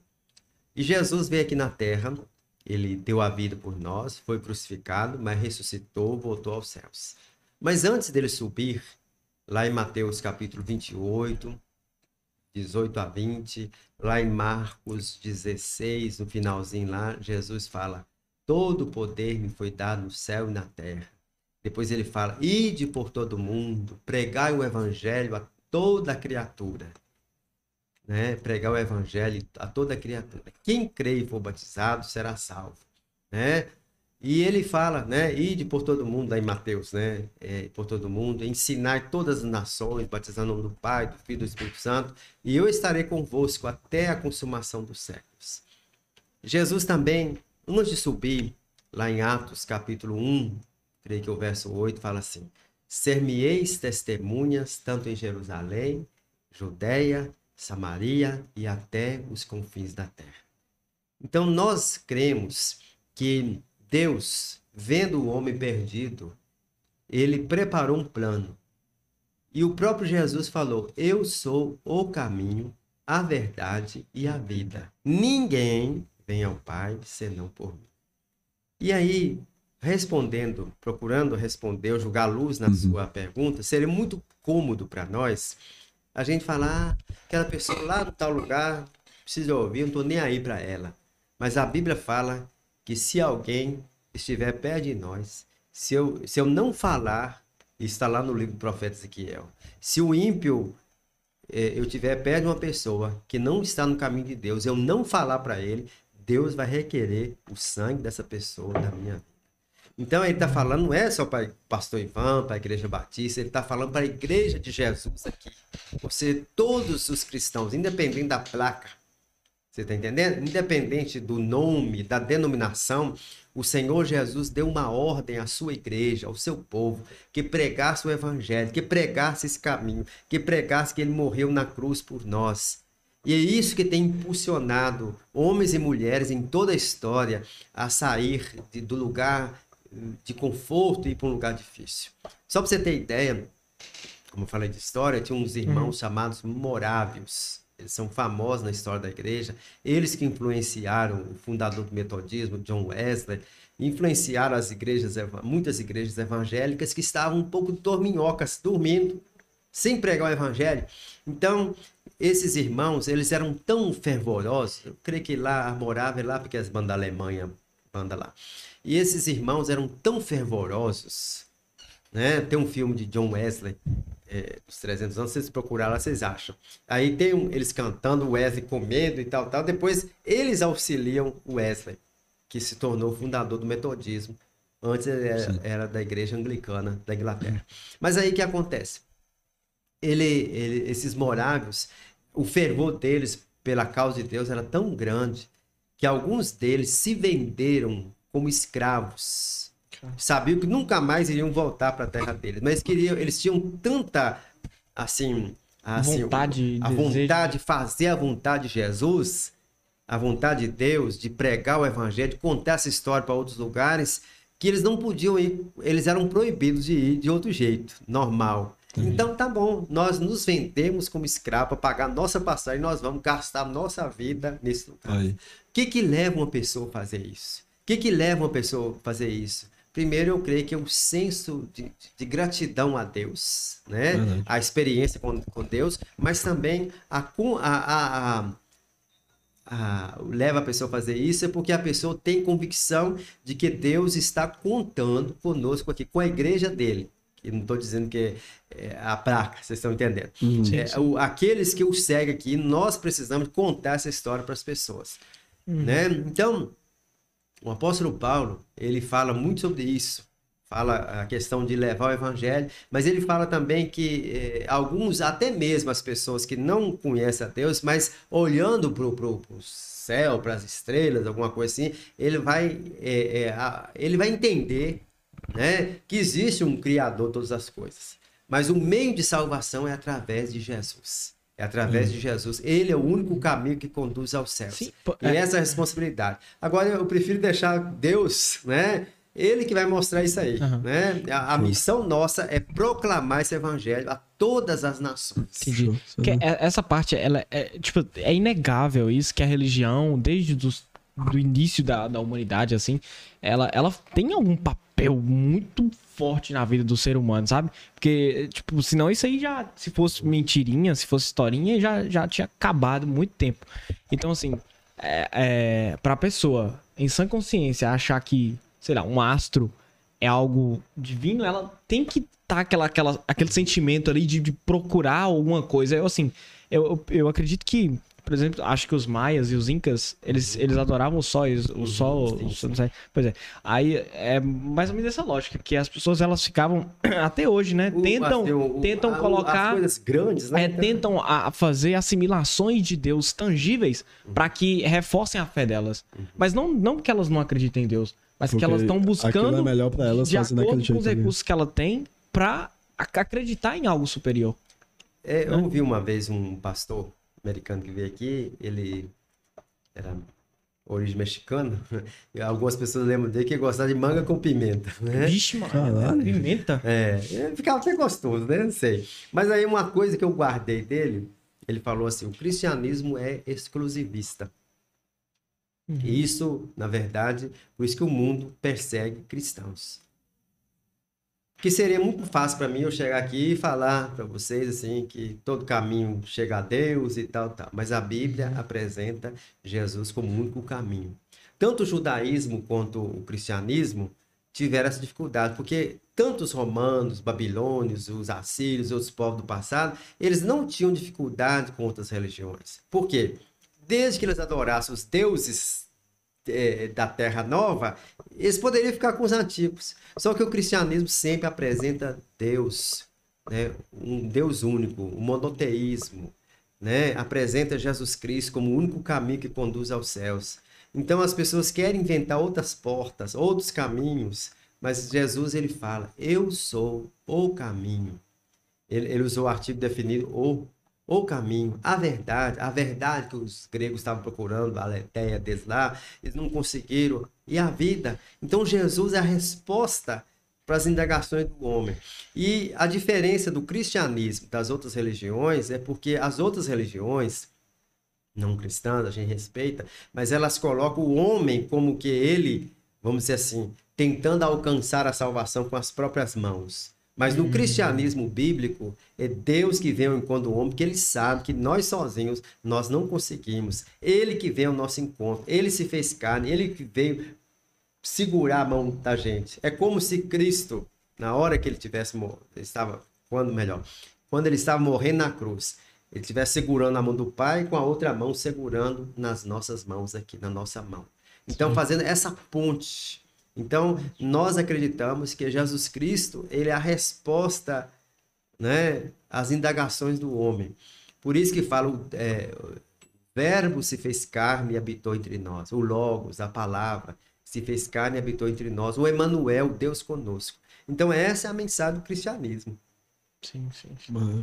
Aí é, eu não posso obrigar ninguém a acreditar. Sim, sim. Mas sim. essa é a mensagem que nós pregamos, que nós proclamamos. É, essa, essa questão é bem assim. É bem. Se a gente fosse bater nessa Tem muita tecla coisa, aqui, era muita exatamente. coisa, porque é, realmente é, é, eu vejo muitas coisas. Por exemplo, a questão que você falou lá do.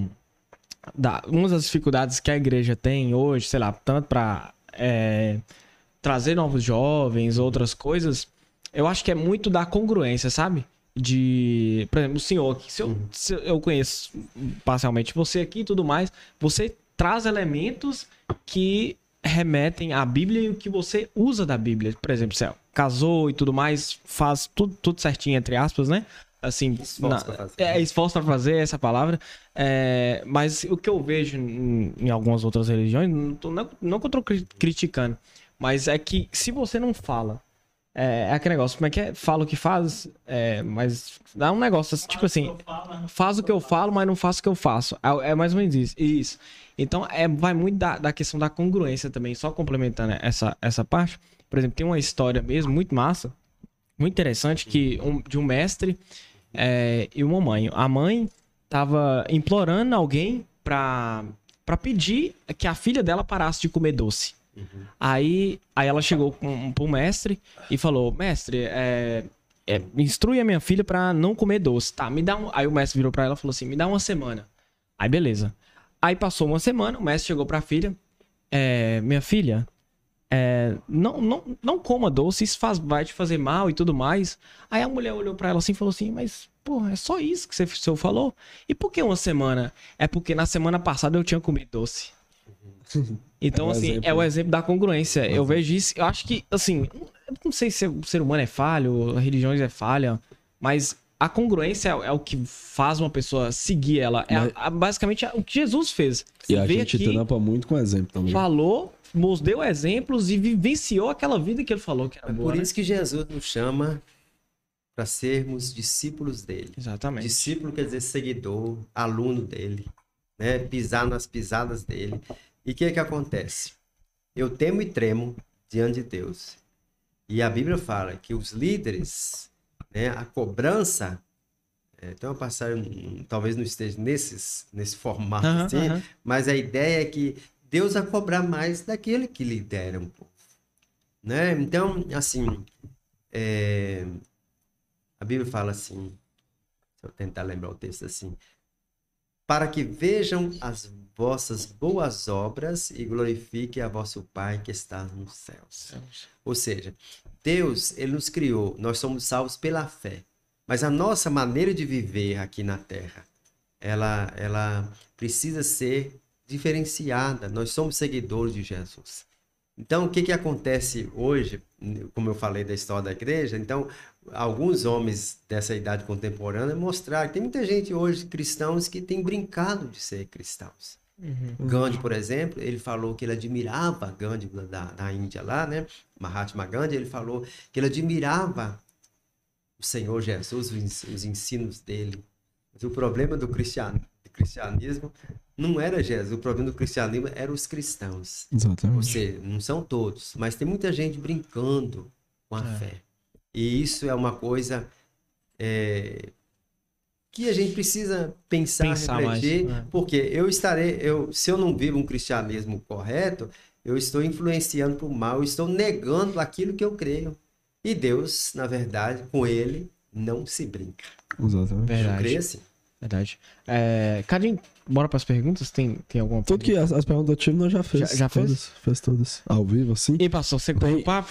Tem muita galera, tem muita galera no chat parabenizando. Obrigado. Falando, meu, meu pastor, Eu- conversa eu- bem eu- demais, meu Deus, O maravilhoso. que, que eu vou falar? Deu o quê? Deu umas duas horas? Deu quase isso, né? Deu quantas horas?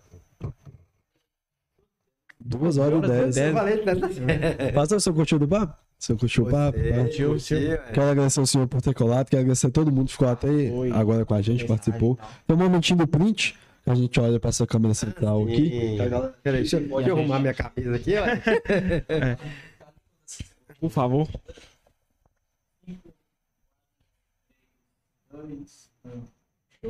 Passa outra pergunta que a gente faz pra todo convidado antes de finalizar, que é a seguinte. Se o senhor estivesse aqui no lugar nosso, é, quem que o senhor chamaria pra trocar ideia com o senhor aí do outro lado? Uma Pra pessoa que o conversar. admira, que o senhor acha da hora? Que acha que vai agregar, vai ter um papo massa pra galera e tudo mais. Pensar aqui. Supetão assim.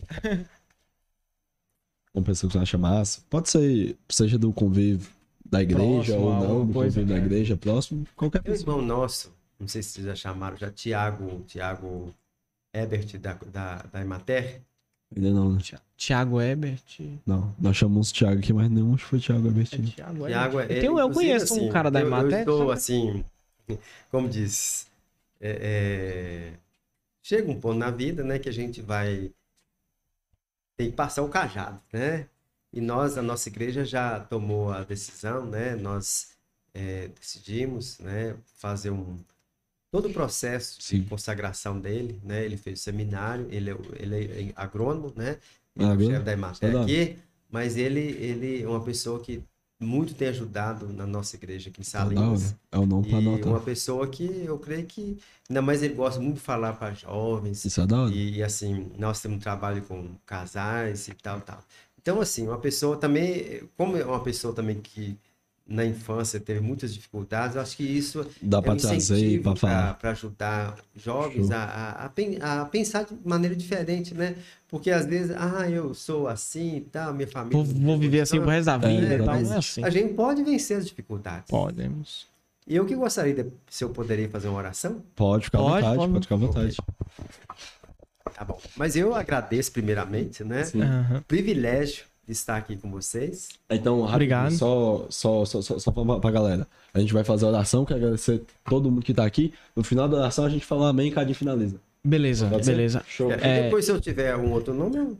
Não, é assim, beleza. Só falar com a gente. E, e avisar também que quinta-feira que vem a gente tem um episódio novo também. Essa quinta-feira. né? Essa quinta-feira. Tem episódio novo. Pode ficar à vontade. Sexta-feira tem novidade. E sexta-feira. É.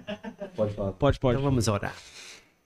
Ó Deus, nosso Pai, neste momento eu quero te agradecer pelo privilégio, pela oportunidade que o Senhor me deu de estar aqui com Almeida, com Lucas, com Cadinho.